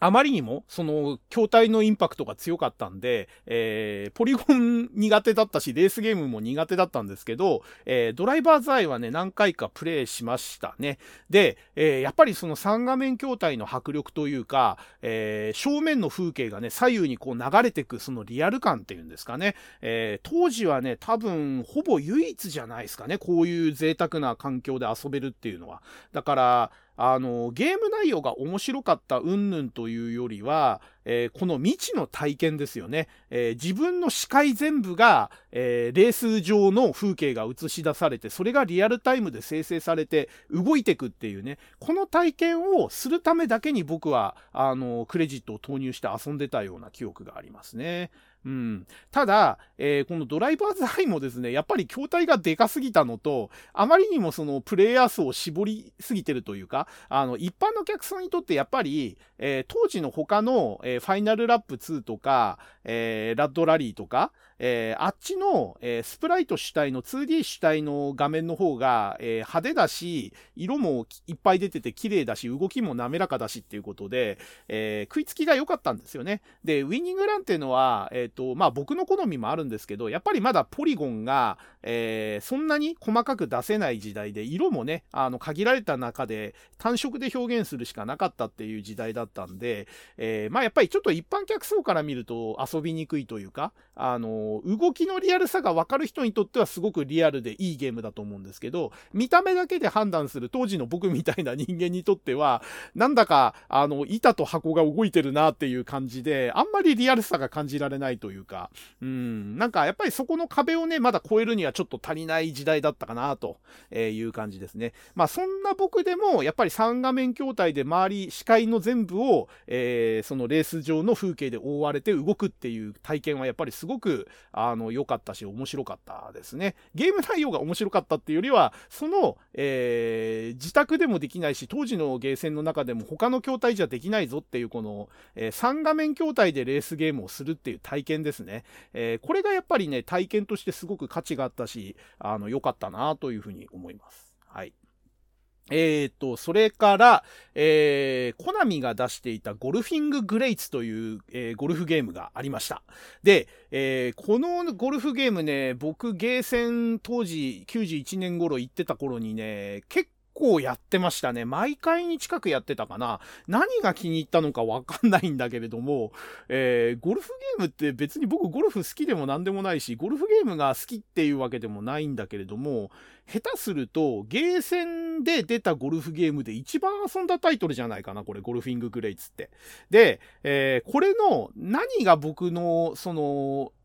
スポットにはまったかっていうか、受けたかってって考えると、あの、回転拡大縮小機能をあのメインに使ってたんですよ。えー、要はですね、えー、ゴルフ場をぐりぐりぐりぐり上空から、えー、カメラ視点で回すような演出があったりとか、あのー、プレイヤーが方向を変えるときにね、あの、スムーズにこう、ぐりぐりぐりぐり画面が回転するんですよ。これがね、気持ちよくてやってたような記憶がありますね。で、ただ、その回転拡大縮小機能を使ってるということはですね、あの、このゲームの、まあ、特徴でもあり弱点でもあるんですけど、えー、ゴルフ場が基本平面なんですよ。あの、本来ゴルフ場って、えー、バンカーがあったり、えー、山があったり、えー、そのグリーン一つ取ったってデコボコがあるところを攻略するのが楽しいっていうスポーツだと思うんですよ。えところが、えー、このゴルフィンググレーツで使ってるその回転拡大縮小機能ってのは、あの、一つの背景に、えー、絵を描いて、それをぐりぐりぐりぐり回したり、拡大したり、縮小したりっていう機能を使ってるんで、デコボコないんですよね、基本的に。だから、ぺったんこの、えー、ゴルフ場の、えー、コースのところに、それっぽくデコボコっぽい絵は描いてあるんだけれども、実際はこれデコボコしてないわけですよ。ぺったんこの絵を、さも立体感があるように絵は見せてるんだけども、実際はもう凹凸が全くない平面のコースを、えー、ゴルフでプレイしていくっていうね、かなりね、ゴルフゲームとしては特殊な作りだったと思いますね。で、えー、グリーンに乗るとね、確かトップビューになって、真上から見た視点で、えー、パッティングさせるんですけども、ここでもだからその、要は、あの、平面でやっちゃってるんで、デコボコが表現できないんで、まあ、トップビューにしてたのかなっていう、あの、今だったらね、あの理由がわかるというか、そりゃそうだよなと、えー、要はその、3D 視点というかね、あの、ドライバー視点で見ちゃうと、平面のところでパッティングさせちゃうって、あの、リアルもへったくれもないんで、えー、なんでトップビューにして、で、なんか芝目とかね、そういうので、えー、一応その、なんか、あの、グリーンのデコボコというかね、あの、パッティングの難しさを表現してたような記憶がありますね。うん。だから、本当のゴルフ好きにとっては、このゲームっていうのはあんまり評価できないんじゃないかな。あの、一見絵がすごく綺麗で、演出も派手なんで、あの、かっこよく見えるんだけれども、実はゴルフの基本すらできてないというか あの、演出重視にしちゃった結果、えー、ゴルフコースがぺったんこの板っ端っていうね、あのー、弱点があるんで、これはね、まあ、やっぱりね、あの、当時の僕がいかに見た目に弱かったかってことですね。だから、本当のポリゴンっていうのがまだ全然評価できないお子ちゃまで、あのー、とにかく回転拡大縮小してグリグリグリグリ動くのがかっこいい、綺麗っていう風に思ってたっていうね、あのまさにそれをね、表現するような、あの、気に入り方をしたゲゲームですね。で、確かね、これ特殊コンパネで、あのー、ゴルフドライバードライバーを持ったそのプレイヤーの形をした、えー、いや、形はしてなかったかな。なんかとにかくその、あの、スイングする専用の特殊コントローラーみたいのがついてて、それでなんかスイングの強さを調整して、パチンってこう、あの、弾くような、あの、反発力があるあの、パチンコの、あの、ハンドルみたいな感じですよ。あれが縦についたような、あの、感じの特殊コンパネになってて、それでなんか、あの、スイングしてたような記憶がありますね。うん。まあ、あのー、で、このゲーム多分家庭用には移植されてないんじゃないかな。あのー、特殊コンパネだっていう理由もあるし、まあ、さっきも言った通り、ゴルフゲームとしてはかなり邪道というか、あの、インチキなんで、あのー、そういう意味ではやっぱりね、家庭でじっくり遊ぶのには向いてないゴルフゲームだったと思いますね。あの、あくまで見た目の綺麗さとか派手さで、え集客して、ゲームセンターのその、10分とか15分っていう短い時間で、ゴルフを遊んだ気にさせる、気持ちよくさせる。まあ、そんな感じのゴルフゲームだったんじゃないかなというふうに思いますね。もうこれもね、レトロゲーセンとかでも全然見ないゲームなんで、当時、まあ遊んどいてよかったなっていう、あある意味ね、あの、なかなか今となっては復刻もされないし、出ないタイプの、あの、ゲームだと思いますんで、今ね、こんな回転拡大縮小を売りにして、それだけで、あの、遊んでもらえるようなゴルフゲームって多分ないと思うし、作っても絶対売れないんで、あの、まさにこの91年当時だからこそ成立したゴルフゲームかなという感じ感じがします。はい。で、ここまで喋ってびっくりしちゃったんですけど、もう1時間近く経ってるんですけど、まだ俺4作 ?5 作ぐらいしか喋ってないんだけど、このペースほんとやばいな。あのー、91年一体いつまでかかるんだって感じですけど、あの、とにかくタイトル数多いんで、えー、頑張ります。あの、ここからも淡々とタイトル数を消化していきましょう。はい。えーと、じゃあ次のゲームですね。えー、対等が出していたクイズゲーム、ゆうゆのクイズでゴーゴーですね。えー、これは、あの、結構知名度あるんじゃないですかね。あの、ゲームセンターで遊んでる時とか、あと、アトラクトデモですね。あの、コイン入れる前のデモでも、あの、ゆうゆうの生音声ですね。あの、サンプリングした音声で、ゆうゆのクイズで、ゴーゴーっていうそのゴーゴーの掛け声とかがね、ゲームセンターにあの響いてたんで、あの、割とね、人目を引くという意味では、この、えー、当時ね、タレントとして、あの、バラ、バラドルに近かったのかな？あの、元後ろ指刺され組で、えー、秋元康の嫁になった相方の、えー、ために置いてかれてソロになっちゃったゆうゆうがですね、あの、バラドルとして生き残りをかけていろいろやってた頃の、あの、時期のゲームですね。で、確かゆうゆうは、えー、この時期、えっ、と、このゲームが先だったか後だったか忘れましたけど、対等のイメージキャラクターになっていて、え対等のそのスーパーファミコンのゲームとか、あの辺の CM CM にも、え、出演してた記憶がありますね。えー、多分あの、ナレーションというか、あの、ジングルロゴとかも、ゆうゆが喋ってたんじゃないかな。あの、タイトってやつですね。あ、あの辺もゆうゆだったような記憶があるんですけども、まあ、似たような声で別な人がやってるのかもしれないですけど、一応対等の、えー、CM キャラクターというかね、イメージキャラクターとしてこの頃は起用されてたっていう、えー、感じですね。で、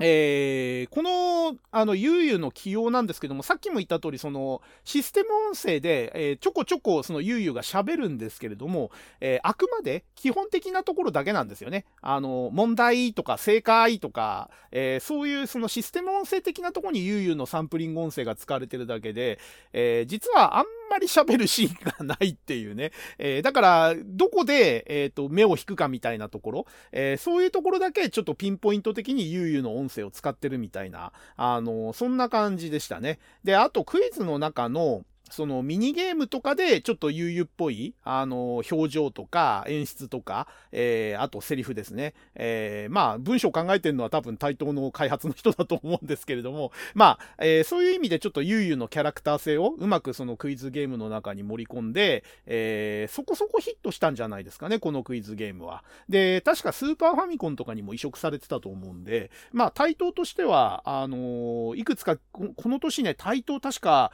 結構構な数のクイズゲーム出してるんですよ。まあ、あのー、先、先ほども言いましたけど、えっ、ー、と、前回言ったかな？あの、カプコンがクイズゲーム出してから、クイズゲームブームになっていて、えっ、ー、と、この年、1991年に、えー、各大手も結構クイズゲーム出してる年なんですよ。で、カプコン自身も、えー、出してますし、えー、先ほど言ったセガの、えー、クイズ宿題を忘れましたと廊下に立ってなさいも出てますし、で、対等がね、この優位のクイズで55の他に、えクイズ地球防衛軍とか、えー、他にもね、なんか、いくつか出してたかな。なんかクイズゲーム何作か出してるんですよね。だこの年は本当クイズゲームの年でもあって、えー、その中でもまあ割と悠々のクイズで55はいい位置につけてたゲームじゃないかなと思いますね。えー、ただ、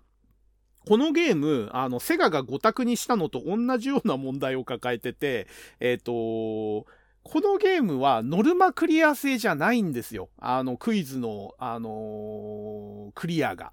えー、いわゆるその正答率クリア制になっていて、えー、確か1分間の中でこの正答率を超えないとゲームオーバーっていう仕組みだったと思いますね。えっ、ー、と、だからライフ制じゃなかったんじゃないかな。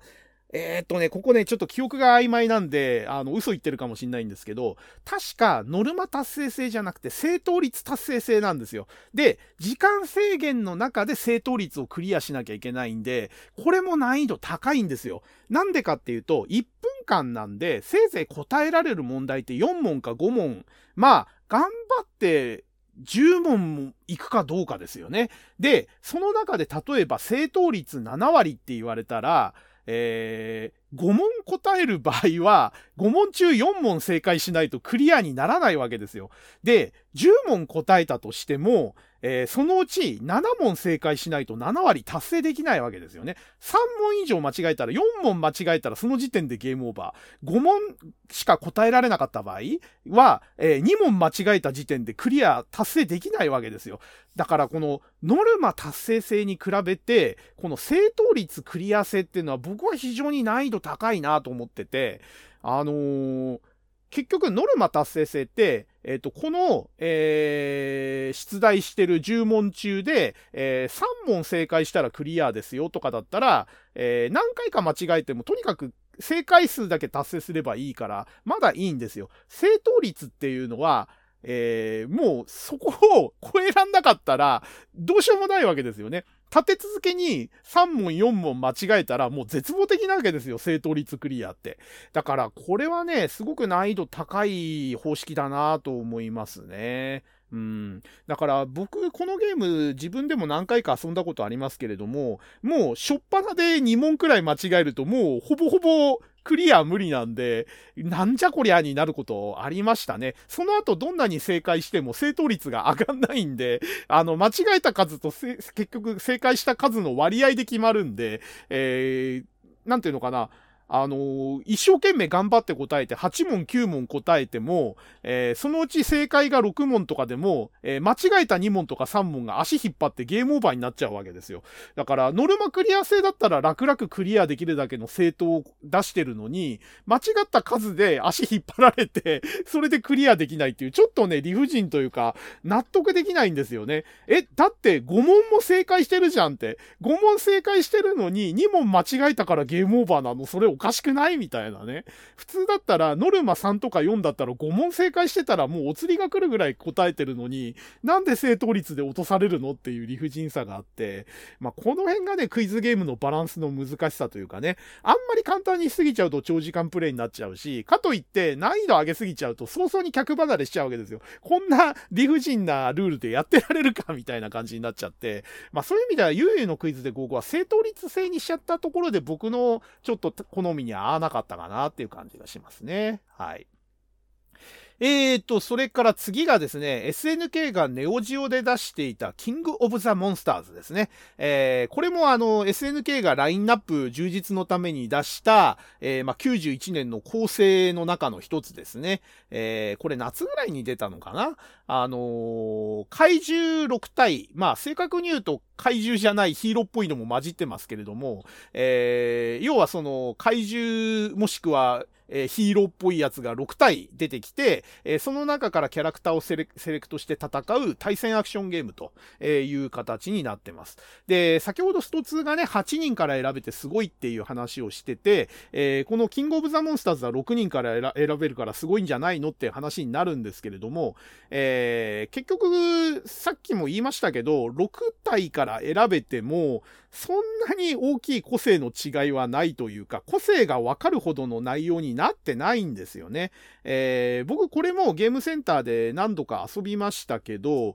やってること結局ボタン連打に収束しちゃうっていうね、あの、この手のその二等身とか三等身の、えー、キャラクターを使った対戦ゲームの、えー、まあ、なんていうのかな、ハマりがちな罠というか、えー、結局最後は組み合って連打が勝った方が技決めるみたいな、連打ゲームになっちゃうんですよね。で、えっ、ー、と、キングオブザモンスターズ、それこ、それほどやり込んだわけじゃないんで、えー、分かってる人がいえ、聞いたらちょっと違うぞって思うかもしんないんですけども、僕にとってはこれ完全に連打ゲーで、あのー、怪獣同士で組み合って、技をどっちが出すかって時にひたすら連打して、えー、連打がたまたまタイミングがあったり、えー、うまくはまったやつが技をかけて、え、勝つみたいなね。で、体力の減り方とかもなんかすごく大雑把な印象があって、結局なんだかわけな、わけわかんないうちに技決められて投げられまくって、負けてるみたいなパターンが多くて、えー、スト2と同じ年年に出てしまったがゆえに、対戦アクションゲームとしては納得いかない部分が多すぎるんですよね。えー、技一つの出し方とっても全然繊細さがないというか、あんだけ多彩な技と駆け引きがあるスト2に比べて、えー、もうすでにもうこのキングオブザモンスターズみたいな対戦アクションゲームっていうのは古臭い作りなわけですよ。えー、もう、あの、パンチもキックもジャンプも、なんていうのかな、どのキャラ使っても、どの出し方やっても、あの、適当というかね、大雑把すぎて、駆け引きに欠けるわけですよ。で、えー、投げのバランスにしても結局連打じゃないのとかね、あの、そういう感じに感じられちゃってて、もうスト2を遊んだ後は、やっぱりこの手の古い設計というか思想の対戦アクションゲームっていうのは、遊んで面白くない。やっぱり、その駆け引きの大雑把さとか、適当さとか、えー、納得のいかいかなさとか、まあそういったとこが気になっちゃうような感じでしたね。えー、ただ、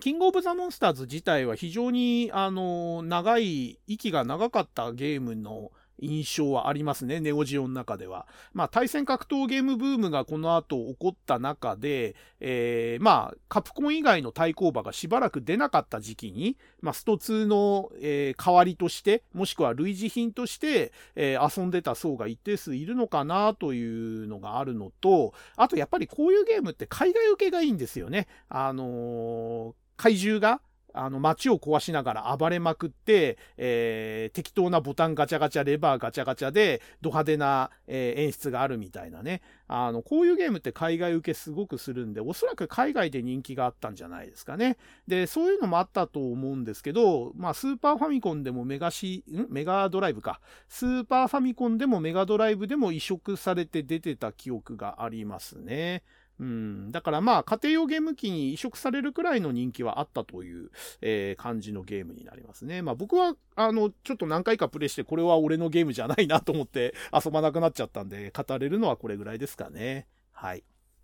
えっ、ー、と、それから、えー、ナムコが、えスティールガンナーという 3D 視点のガンシューティングゲーム出してますね。えー、これはね、ナムコの好きなゲームをあげろと言われた時に、え、結構あげる人も多い人気ゲームですね。で、これ続編のスティールガンナー2も出てますし、えー、非常に当時ね、あの、3D 視点のガンシューティングゲームとしてはゲームセンターに置かれてる、えー、ことも多かった記憶があります。で、え実際僕も遊んだことありますけど、これ非常にグラフィックもよくできてて、演出も凝ってて、非常にあの遊びやすいというか面白いゲームだったっていう記憶がありますね。で、えっ、ー、と、筐体に、えっ、ー、と、まあ、いわゆるその銃がね、取り付けてあるわけですけども、これが、まあ、トリガーを引くとですね、銃口部分があの前後にカタカタカタカタカタってこう、あの、ピストン動作するような、確かギミックがあって、これがまた気持ちよかった、えー、記憶がありますね。で、えー、システムとしては、あの、エネルギー性になっていて、えー、これが、えー、尽きるとゲームオーバーと。要は、主人公はなんかパワードスーツみたいの着てて、それで近未来の犯罪組織と戦うみたいな、えー、ストーリーだったと思いますね。だから、時期は、時期というか、プレイヤーはパワードスーツ着てるんで、えー、敵の結構、あのー、重めの攻撃ですね。ミサイルとか爆弾とか受けても、えー、いきなり即死とかしないんですよね。あの、生身じゃないんで。で、えー、こっちもなんか飛んだり跳ねたり、いろいろそのパワードスーツなんでできるみたいたいな、あの、設定になっていて、で、あと面白かったのが、画面上に表示されてるものは大体破壊できるんですよね。あのー、撃ったり、その爆発させたりして、えー、画面中のオブジェクトをバンバンバンバンぶっ壊せるという爽快感もあったんですね。えー、ただ、えー、これ罠になっていて、えすごく爽快感があって楽しいからっつって、画面中の、あのオブジェクトを壊しまくってると、えっ、と、ステージクリアした時にですね、破壊率っていうのが出るんですよね、確か。で、あまりにも破壊率が高すぎると、お前警官なのに何やってるんだっていうね、あの、警官だったかな？まあ、要はその犯罪組織撲滅する正義側の人間なのに、街中破壊しまくって何やってるんだっていうことで、えー、本来いっぱい回復するはずのエネルギーの回復が、破壊率が高ければ高く、高いほどエネルギー回復量が減ってしまうというね、要はペナルティが、あのー、与えられてしまうということで、えー、破壊する気持ちよさと、え破壊してしまうとペナルティが課せられてしまうっていうジレンマがあって、え実際にそのクリアを目指すというか、エネルギー回復量を減らさないようににしようと思ったら、なるべく破壊率を低くしなくちゃいけないと。えー、画面中に映るものを壊せるんだけれども、壊さないように戦わなくちゃいけないという駆け引きがあったという感じですね。で、あと、えー、命中率も確か計算されていて、えー、要は、まあ、破壊率が上がるイコール命中率が悪いってことでもあるわけですよね。要は敵を狙わないで別なものを撃っちゃってるわけで、えー、要は破壊率を低くして、さらに敵に対する命中率を上げることによって、え評価が上がって、えペナルティがなくなって、えステージクリアの時のエネルギー回復量が増えるという感じのゲームになってたと思います。で、ただですね、このゲームよくできてたんですけども、えー、まあ、あのー、僕自身がスト2にハマっちゃってて、スト2ばっかやってたんで、えー、実はこの年の他のゲームって、えー、遊んではいるんですけど、それほどハマってないんですよね。ハマってないっていうか、そっちの他のゲームにハマる時間は全部スト2に費やされてたんで、遊んでた割合で言ったら、スト2が8割か9割で、残りの1割ぐらいで十数個、二十数個のゲームを片手間に遊んでたかなぐらいで、えー、この年はね、僕にとってはほぼほぼスト2の年なんで、スト2以外のゲームほぼ触っただけですね。うん。あの、スト2のそれこそ待ち時間、あの、行列ができて置きコインしてて、自分の順番が回ってくるまでの時間潰しでちょっとやったりとか、えー、もうスト2一通り遊んで、また後ろに行列ができて待ちができてるんで、じゃあ、あの、他の人に譲って、僕は他のやろうかなって言って他のゲームやったりとか、その程度の優先度だったんで、まあ本当にスト2優先で遊んでた1年だったんで、あの、いっぱいタイトルを遊んでるんですけれども、語れるほどね、遊び込んだゲームって他のゲーム実はそんなにないんですよね。あの、スト2についてはね、もう、あの、何時間でも喋る自信あるんですけど、他のゲームに関しては、本当にファーストインプレッションとか、何回かプレイして結局こういうゲームだったねで、えー、結論付けておしまいみたいなね、パターンが非常に多いんで、まあちょっとスト2以外のね、あのゲームの感想に期待してる方はね、この年に関しては特に、あの、あまり期待できないと思ってください。ほん、本当に遊び込んでないんで、スト2しかやってないんでね。はい。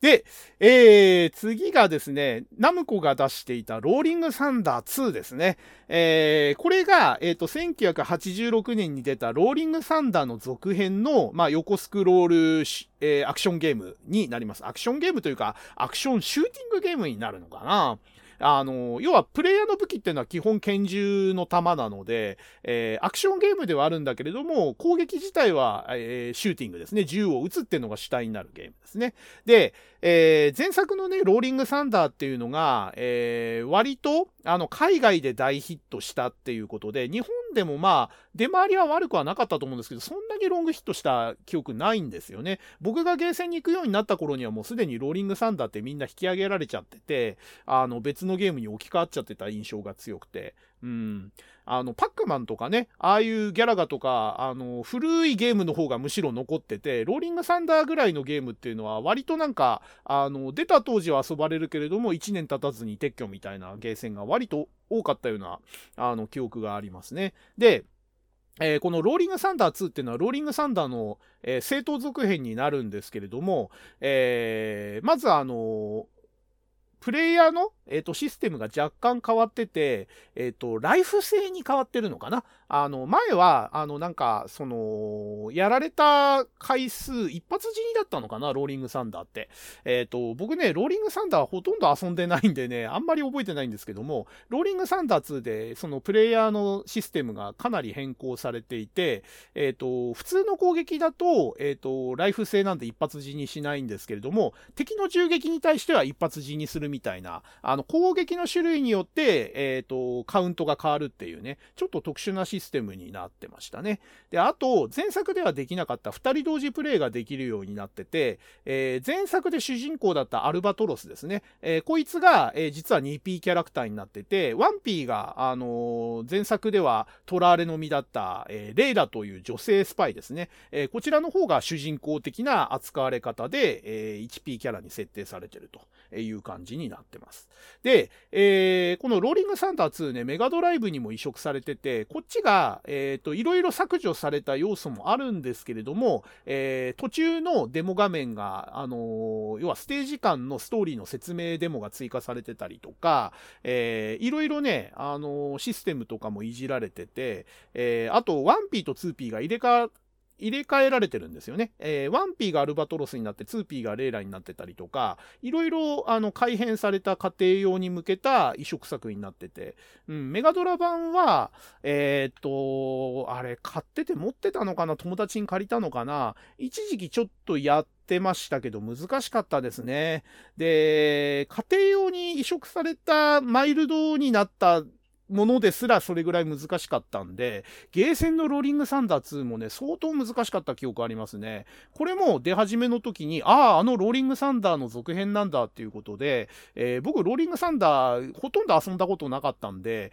えー、物珍しくてね、あのー、一応コイン投入して何回かプレイしたんですけども、やたら難しかった記憶がありますね。で、えー、せっかくシステム2基盤を使ってるのに、えー、これより前に出たシステム2基盤が割と派手めなあの画面構成というかね、演出になってるゲームが多かったんですけども、このローリングサンダー2めちゃくちゃ地味なんですよね。あの、ローリングサンダーの正当続編としては非常に、あの、真面目に作ってあるというか、前作のイメージを壊さないように丁寧に作ってあるとは思うんですけど、いかんせん地味でしたね。あの、91年にシステム2で出すゲームとして、これって、5年前に出てたローリングサンダーの画面が綺麗になった版でしかなくねっていうね。あのー、結局システムもいろいろいじってはいるんですけども、大筋変わってないわけですよ。で、だからこそ正当続編なんですけれども、えー、5年前のね、グラフィックと音楽とシステムを若干バージョンアップして新作ですよって出されても、まあちょっとね、何回も繰り返しますけど、スト2が出た年ですよ。ほぼ5年前と変わらない内容のゲームを出されてもですね、やっぱりヒットしないと思うんですよ。で、事実、日本ではあまり受けなくて、これすぐなくなっちゃいましたね。僕の行ってたゲームセンターでは。えー、ただ、やっぱりあの前作もそうでしたけど、海外では受けてたみたいで、えー、海外ではそこそこヒットしたっていう話は聞きますね。で、えー、結局ね、このローリングサンダーって、えー、メガドライブだったと思うんですけど、えっ、ー、と、海外のメガドライブですね。ジェネシスでは、え確か家庭用オリジナルのローリングサンダー3っていう続編も出たりして、やっぱり海外受けは良かったゲームなのかなというふうに思いますね。はい。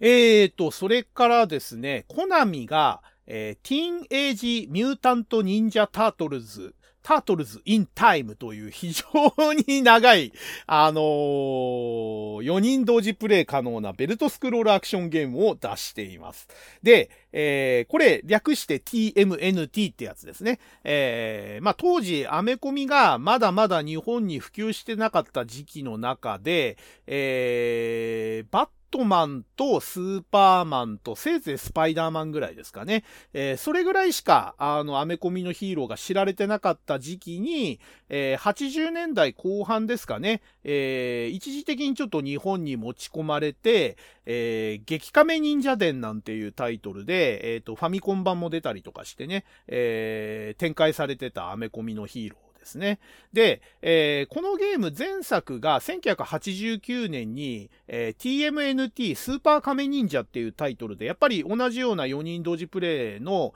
えー、ベルトスクロールアクションゲームとして出ていて、えこれが海外でヒットしてたということで、えまあ、続編として、えこのゲームが作られたと。いう流れがあるみたいですね。で、いくらその日本の中のアメコミとしては、えー、80年代後半に持ち込まれてそれなりに知名度があったとはいえ、えー、やっぱりね、この亀のえー、人間体の4人ですね。えっ、ー、と、前回も言いましたっけ？あの、スーパーカメ忍者の話した時も言いましたけど、ラファエロとかドナテルロとか、えっ、ー、と、昔のその芸術家の名前がついた、あの、カメ忍者が4人いて、えまあ、これらを、あの、操作して戦うゲームなんですけども、えこのね、キャラクターに日本人が、えー、愛着を持って喜んでプレイするかっていうと なかなか難しかったかなと、えいう感じはしますね。えー、僕これ、確かどっかのゲーセンで見かけましたけど、コインを入れることはついになかったですね。あの、わざわざ、えー、まあ、前回紹介したルナークもそうでしたけど、4人同時プレイのベルトスクロールアクションゲームって、この年あたりに結構いっぱい出てて、えー、この後もいっぱい紹介しますけど、えー、もう割と触傷気味というか、またこのパターンかっていうね、あのー、結構どこの会社も4人同時プレイのベルトスクロールアクションで、え、ファイナルファイトよりキャラが小さめで敵がたくさん出てきて、て味方も4人いて、えー、画面中敵と味方でわちゃわちゃしますよ、みたいなベルトスクロールアクションゲームってたくさん出てるんですよ。で、そのたくさん出てる中で、わざわざ TMNT のキャラで遊びたいかって言ったら、世界観で遊びたいかって言ったら、当時の僕は全然興味なかったし、あの、どうせ同じ遊ぶんだったら別なやつがいいなっていうことで、まだルナークとかのがいいよな、みたいな、あの、感じだったんで、えー、これは遊ばなかったですね。えー、ただこれも、まあさっきから何回か繰り返してますけど、日本ではあんまり受けなかったけども、海外では大ヒットしたっていうゲームに当たるらしくて、えー、これもね、確かスーパーファミコンとかメガドライブで、えっ、ー、と、そのものずなりだったかちょっと覚えてないんですけれども、えー、この TMNT のキャラと世界観を使ったベルトスクロールアクションっていうのは何作か家庭用ゲーム機でも出てたっていう記憶がありますね。はい。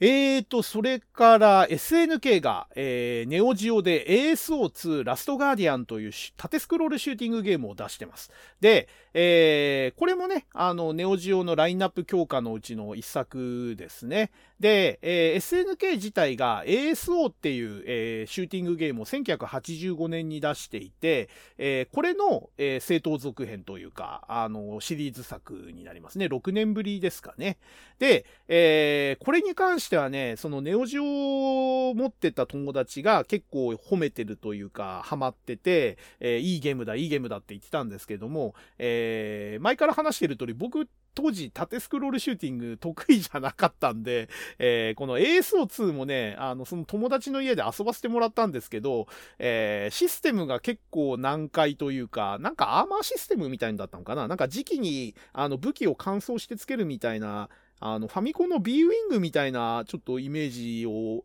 記憶してるんですけど、違うのかな？あの、本当にね、1、2回しか遊んでないんですよ、この ASO2。だから、あの、その時の記憶で言うと、すっげえ難しいゲームだなっていう 印象しかなくて、で、一応なんかその対空と対地を内訳するタイプの、えー、縦スクロールシューティングゲームだっていうのは覚えてるんですけど、えー、とにかく難しかったっていう印象しかないですね。で、えー、このゲームを遊んだ時の僕の印象としては、ネオジオは難易度高すぎるなと、ゲームが全般般的に、えー、アクションゲームもそうだし、シューティングゲームもそうだし、えー、長く遊ぶ、遊ばせる気がないだろうっていう、高難易度のゲームばっかり出してて、えー、本当にね、あの、悪い意味で、セガマーク3の頃のセガとね、やってることが似てたんですよ、当時の SNK って。えー、繰り返しになりますけど、初期のネオジオと、えー、セガマーク3やってた頃の、そのセガの状況ってすごく似てて、えー、高難易度のアクションゲームとかシューティングゲームに偏ってて、えー、苦手なジャンルを一生懸命充実させようとしてる単一メーカーのセガとか SNK がアップアップしながら出してるって印象がすごく強くて、まあ今遊べば、えー、また別な感想が出るのかもしれないんですけども、当時としては、えっ、ー、と、前の年にゴーストパイロットっていう縦スクロールシューティングも出してたのかな、SNK は。えー、要は縦スクロールシューティング結構いっぱい出してて、なぜか横スクロールは出す、あんまり出してなかったんですよね。縦スクロールシューティングが多かったんですけれども、あのー、こんなね、難易度高いゲームばっかり出してたら、そりゃ売れないよっていう風に思っちゃった、えー、ゲームの中の一つですね。はい。えー、っと、それから、えー、バンプレストが、えー、ウルトラマンという、えー、対戦アクションゲームを、えー、出してます。えー、これはね、えー、ゲームセンターの印象というよりは、スーパーファミコンのゲームとして印象に残ってる方、多いんじゃないですかね。えー、実は、えー、これスーパーファミコン版とほぼ同時発売だったっていう異色のアーケードゲームなんですよね。で、えー、バンプレストではなくて、えっ、ー、と、スーパーファミコン版はバンダイが出してたんですよね、確か。で、しかもバンダイのスーパーファミコンの参入第1弾ソフトとして出たのが、えー、ウルトラマンだったっていう記憶があります。で、アーケード版はバンダイじゃなくて、えー、バンプレストですね。えー、こちらがアーケード版にちょっと、えー、スーパーファミコン版の内容をアレンジして、えー、出してたと。で、こちらも、えっ、ー、と、バンプレストのアーケードゲーム参入第1弾として、出たということで、え、スーパーファミコンとアーケード版同時発売の上に、それぞれバンダイとバンプレストの参入第1弾という特徴のゲームになっています。で、えー、このゲームね、えっ、ー、と、まあ、スーパーファミコン版がかなりヒットして売れたっていう記憶があって、えー、スーパーファミコン持ってる、あのー、同世代の家庭には結構置いてある率が高かった気がしますね。で、えー、このゲーム、えっ、と、要はスト2と同時期に出たんだ出て、対戦アクションゲームとしての体では出てるんですけれども、えー、まあ確かにね、システムは似てるんですよね。えー、プレイヤーが操るウルトラマンと、えー、それと1対1で戦う怪獣もしくは宇宙人と、えー、お互いの体力メーターを減らして最後まで減らした方が勝ちというシステムになってて、一応、あの、形式としては、まあ、スト2とたまたま出た時期が同じだけで別にスト2の模倣をしたわけじゃないと思うんですけれども、えー、要は1対1の対戦アクションゲームとして作られていて、えー、まあ、当時としてはね、非常にあの演出が凝ってたんですよね。あのースーパーファミコンでも、アーケード版でも、アトラクトでも、要はそのゲームスタートする前のデモのところが、えっ、ー、と、テレビ番組のウルトラマンのオープニングを模したような形になってて、えっ、ー、と、なんていうのかな、あの、背景が、あの、うねうねうねうねしてるような、あの、画面効果が出てるところに、影絵のシルエットで、え怪獣とか宇宙人が順番に滑ってこう表示されてくみたいな、あの、ウルトラマンのオープニングを模したようなデモになっていて、で、オープニングと同じように、ステージ構成もなかなか凝っててですね、えっ、ー、と、ベムラが登場するのは、えっ、ー、と、湖が背景のステージだし、えー、バルタン星人が登場するのは夜のビル街だったりとか、えちゃんとその、テレビ番組のウルトラマンで、その怪獣や宇宙人が登場したシチュエーションをちゃんとステージの背景とかでも再現してると。で、えー、毎回毎回ステージが始まるところで、必ずそのウルトラマンの変身シーンですね。あの、フラッシュビームを焚いて、えー、ウルトラマンがいわゆるグングンポーズってやつですね。あの、腕を突き出しながら拡大していくっていうのを拡大機能を使って表現していて、で、ウルトラマンが出現したら、えー、怪獣と、えー、投げたり蹴ったりパンチしたりということで体力を減らしてって、で、必殺技メーターっていうのが溜まっていくと、光線とかが打てるようになるわけですね。で、えー、面白いのが、あの、3分っていうその時間制限が、その設定通りそのまま使われてて、えー、2分を超過して残り時間が1分を切ったところで、え、カラータイマーが点滅し始めて、あと1分で倒さないとウルトラマン死ぬぞっていう、えー、システムになってるわけですね。で、怪獣にとどめを刺すのには条件があって、えー、ただ単に体力ゼロにしても怪獣は死なないわけですよ。で、体力を、えー、減らした状態で、えー、必殺技メーターですね。さっき言ってた、その一定時間、え、経ったり、あの、攻撃を当てることによって溜まってったと思うんですけど、そのゲージがマックスになると、初めて、え、必殺技のスペシウム光線が打てる。もしくは、え、まあ、怪獣とか宇宙人によってとどめに使う技が違うんですけども、まあ、ウルトラスラッシュ、八つ咲き降臨だったりとかするわけですけれども、あとアタック光線だったりね。ねあの、要は、あの相手の体力を、その、とどめをさせる技を打てる状態まで減らした上で、さらに、えー、マックス状態の必殺技メーターの状態で、えー、必殺技を当てないととどめがさせないっていうシステムになってたんですね。だから、うまくやらないと、えー、せっかく体力を減らしたのに残り時間がなくて必殺技メーターが貯める時間が足りなくて負けちゃったりとか、必殺技メーターは溜まってるんだけれども、まだ体力減らしきれてないんで、とどめの技が打てないとか、まあそういうバランスになっていて、えー、割とね、あのー、考えてやらないと、ただ単に殴ったり蹴ったりするだけじゃ勝てないっていうシステムになっていて、えその辺はね、え非常にまあ、あの、凝ってるというか、まあ、あの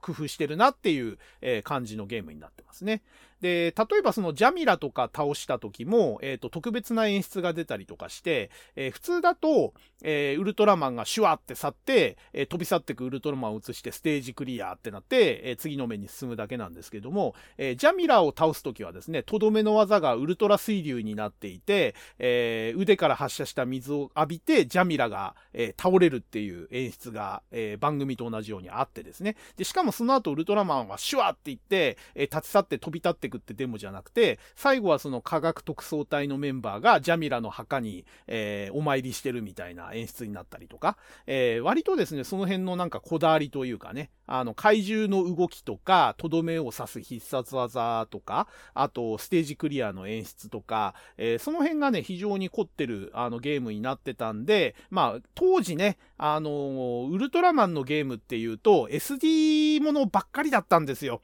あのーこれ辺もね、えー、どっかで単体テーマで語ろうと思ってるんですけど、えー、いわゆるそのハードウェアの性能の問題と一般受けの問題が相まっ、、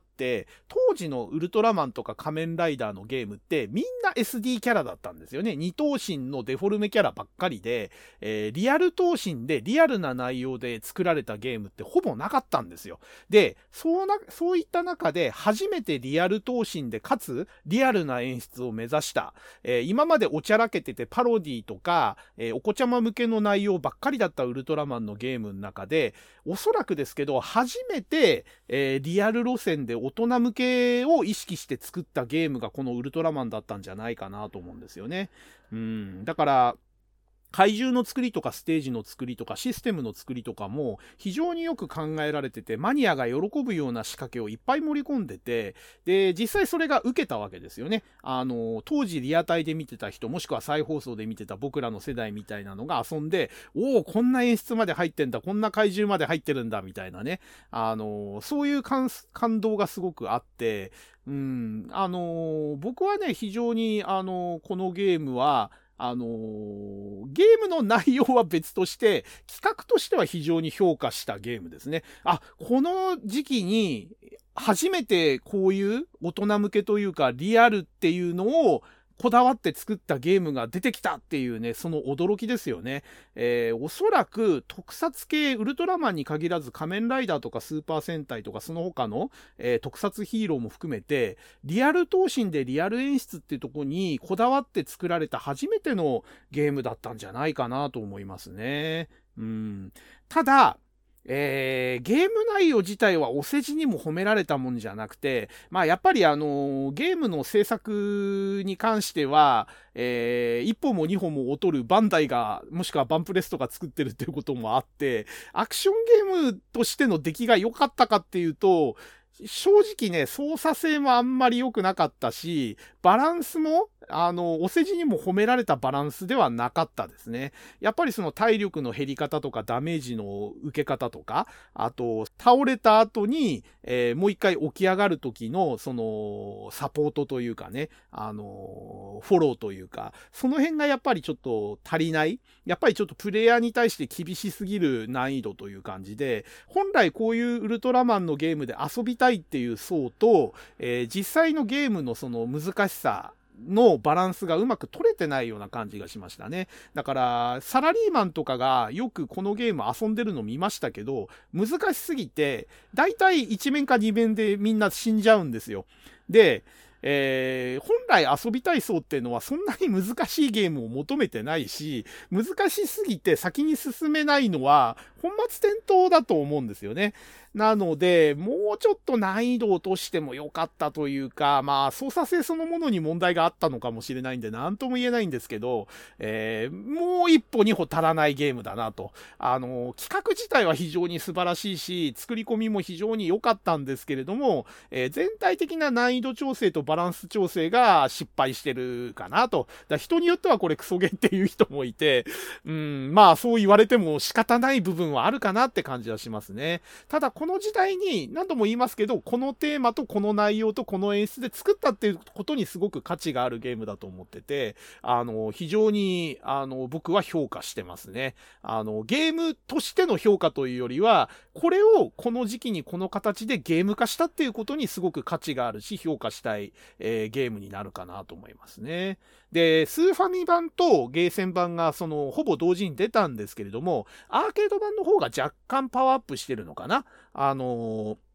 まずステージ構成が、あの、スーファミ版とアーケード版で違うんですよね。これ多分、家庭でじっくり遊ぶ場合と、そのアーケード版でキャッチーにお客さんを集客しなきゃいけないっていう、あの、その辺のスタンスの違いが現れてるのかなっていうのが一つと、あと、まあ、同時、ほぼ同時発売って言っても多分開発チームは別々に動いてるはずなんで、えー、内容もほぼ同じなんですけれども、やっぱりその辺のコンセプトとか、えー、開発者の考え方の違いが出てて、まあ、テージ構成が違うのかなっていうのが、えー、一つありますね。で、もう一つは、アーケード版にしかいない怪獣が増やされていて、えっ、ー、と、スーファミ版には出てないネロンガーとか、あとアントラーとか、えー、この辺の怪獣がアーケード版は増えてるっていう、あの、嬉しいポイントもありますね。はい。という感じのゲームになります。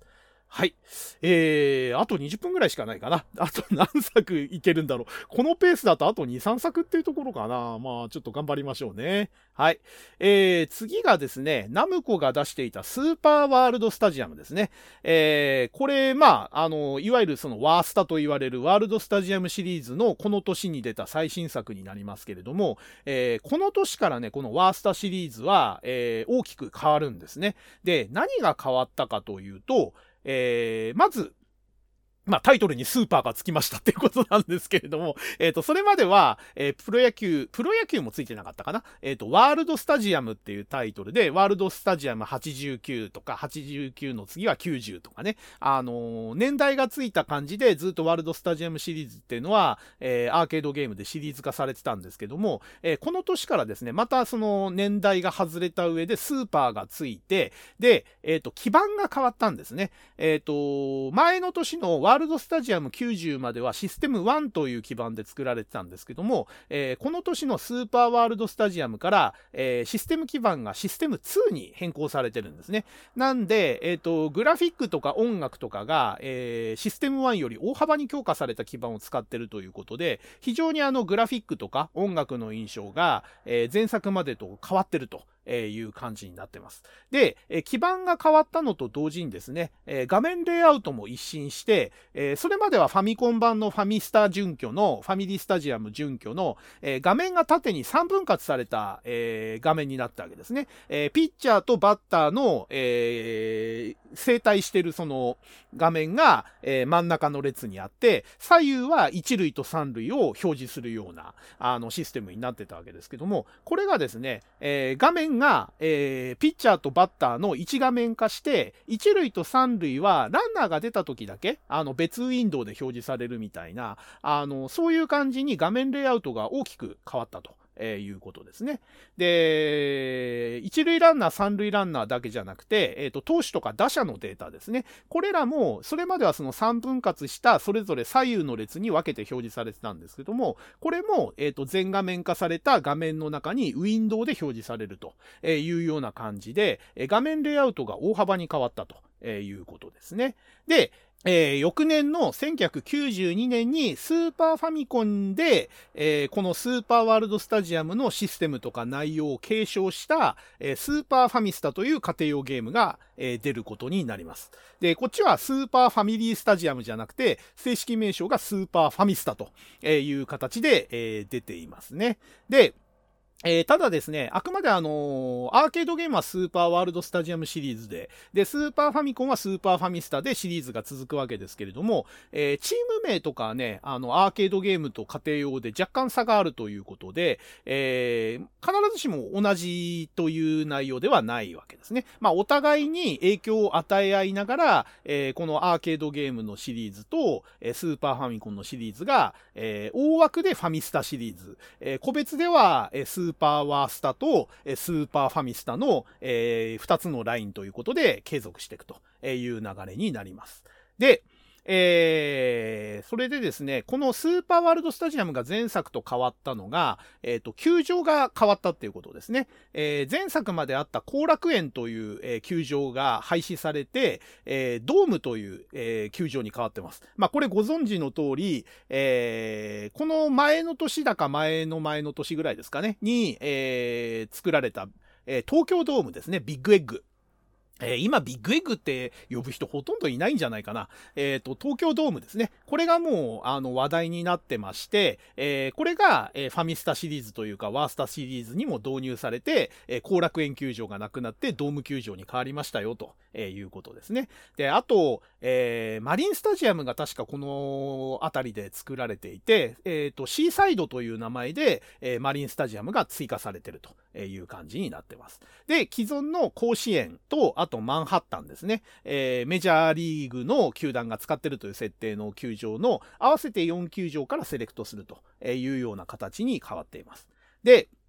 えー、チームが、えー、12球団ですね、えー、セパ両リーグの12球団に、えー、4球団を、えー、合わせた全16球団から遊べるという感じになってます。で、12球団は、えっ、ー、と、まあ、セパを、えー、モチーフにした球団になってますけれども、えー、残りの4球団が、えー、OB を集めた OBs っていうチームと、えー、それから1950年代の中心に集めた 50s、あと、えー、アメリカンリーグとナショナルリーグをモチーフにしたアメリカンズとナショナルズっていう、えー、まあ、要は大リーグのチームをモチーフにした、まあ、オールスターチームみたいなもんですね、アメリカの。えー、その2リーグのオールスターチームを集めた4球団と。えいう感じで全16球団から遊べるというようなシステムになっています。えー、このね、ワールドスタジアムシリーズっていうのも長らく続いて、まあゲームセンターではずっとこれが、えっ、ー、と、ナムコ毎年更新して出してたんですけれども、えー、まあご承知の通りね、えー、野球ゲームっていうのは家庭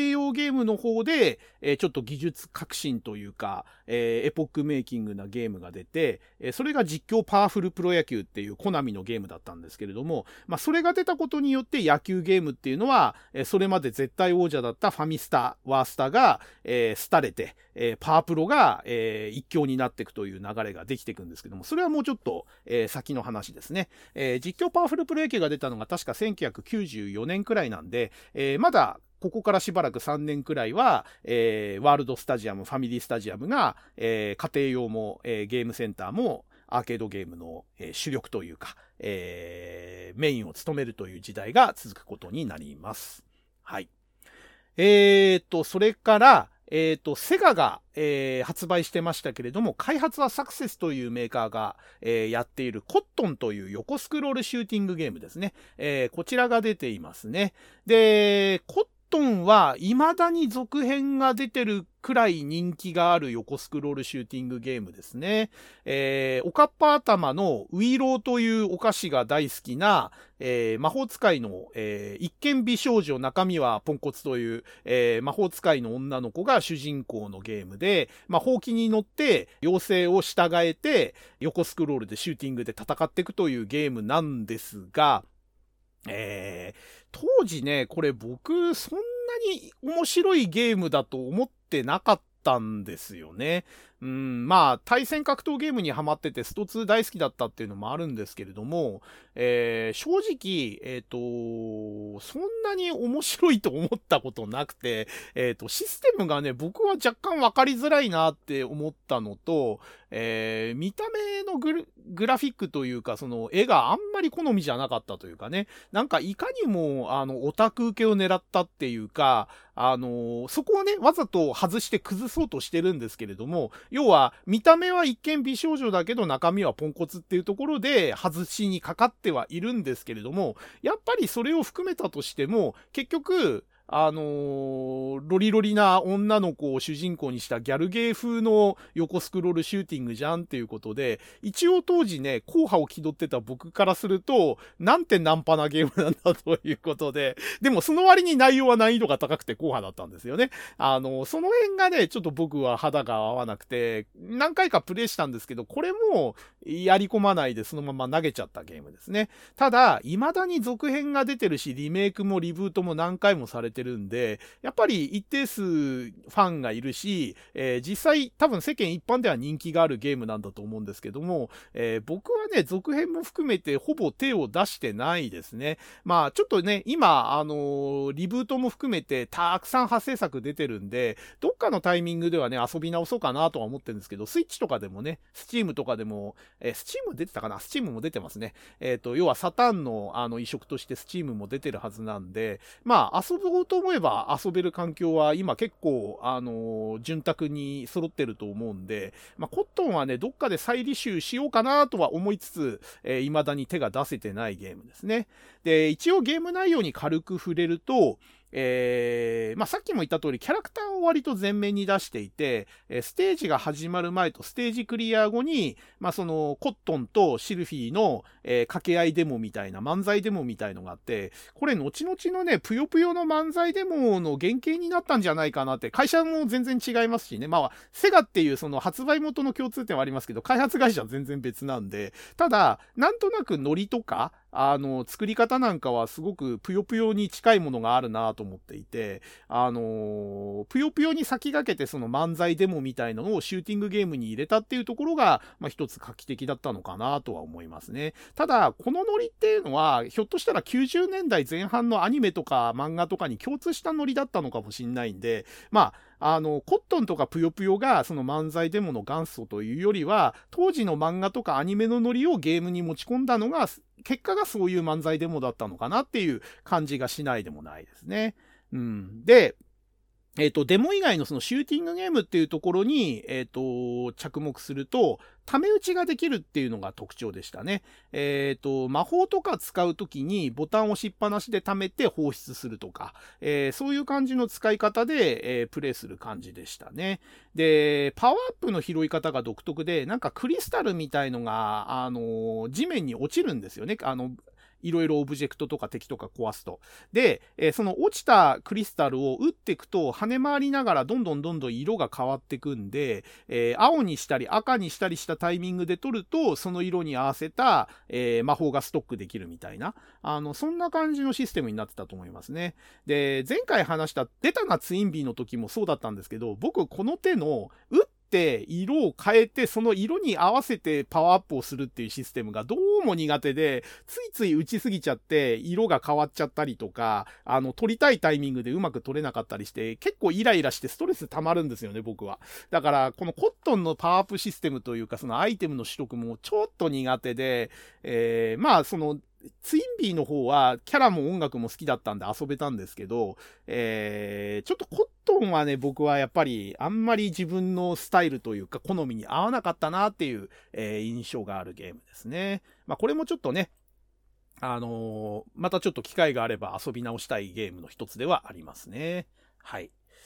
えーと、それからセガが、えー、ダイナミック CC ですね。ダイナミックカントリークラブという、えー、ゴルフゲームを出してます。えー、これはね、正直ゲームセンターの印象はほぼ残ってないですね。えっ、ー、と、1年後か2年後くらい、もうちょっと後だったかな、に、メガ CD 版が確か出てて、まあ、それも僕買ってないんで、えー、一応ゴルフゲームとして、しかもセガが出したゲームとしてあげときますけど、どっちかっていうとセガが出してるゲームは、えっ、ー、と、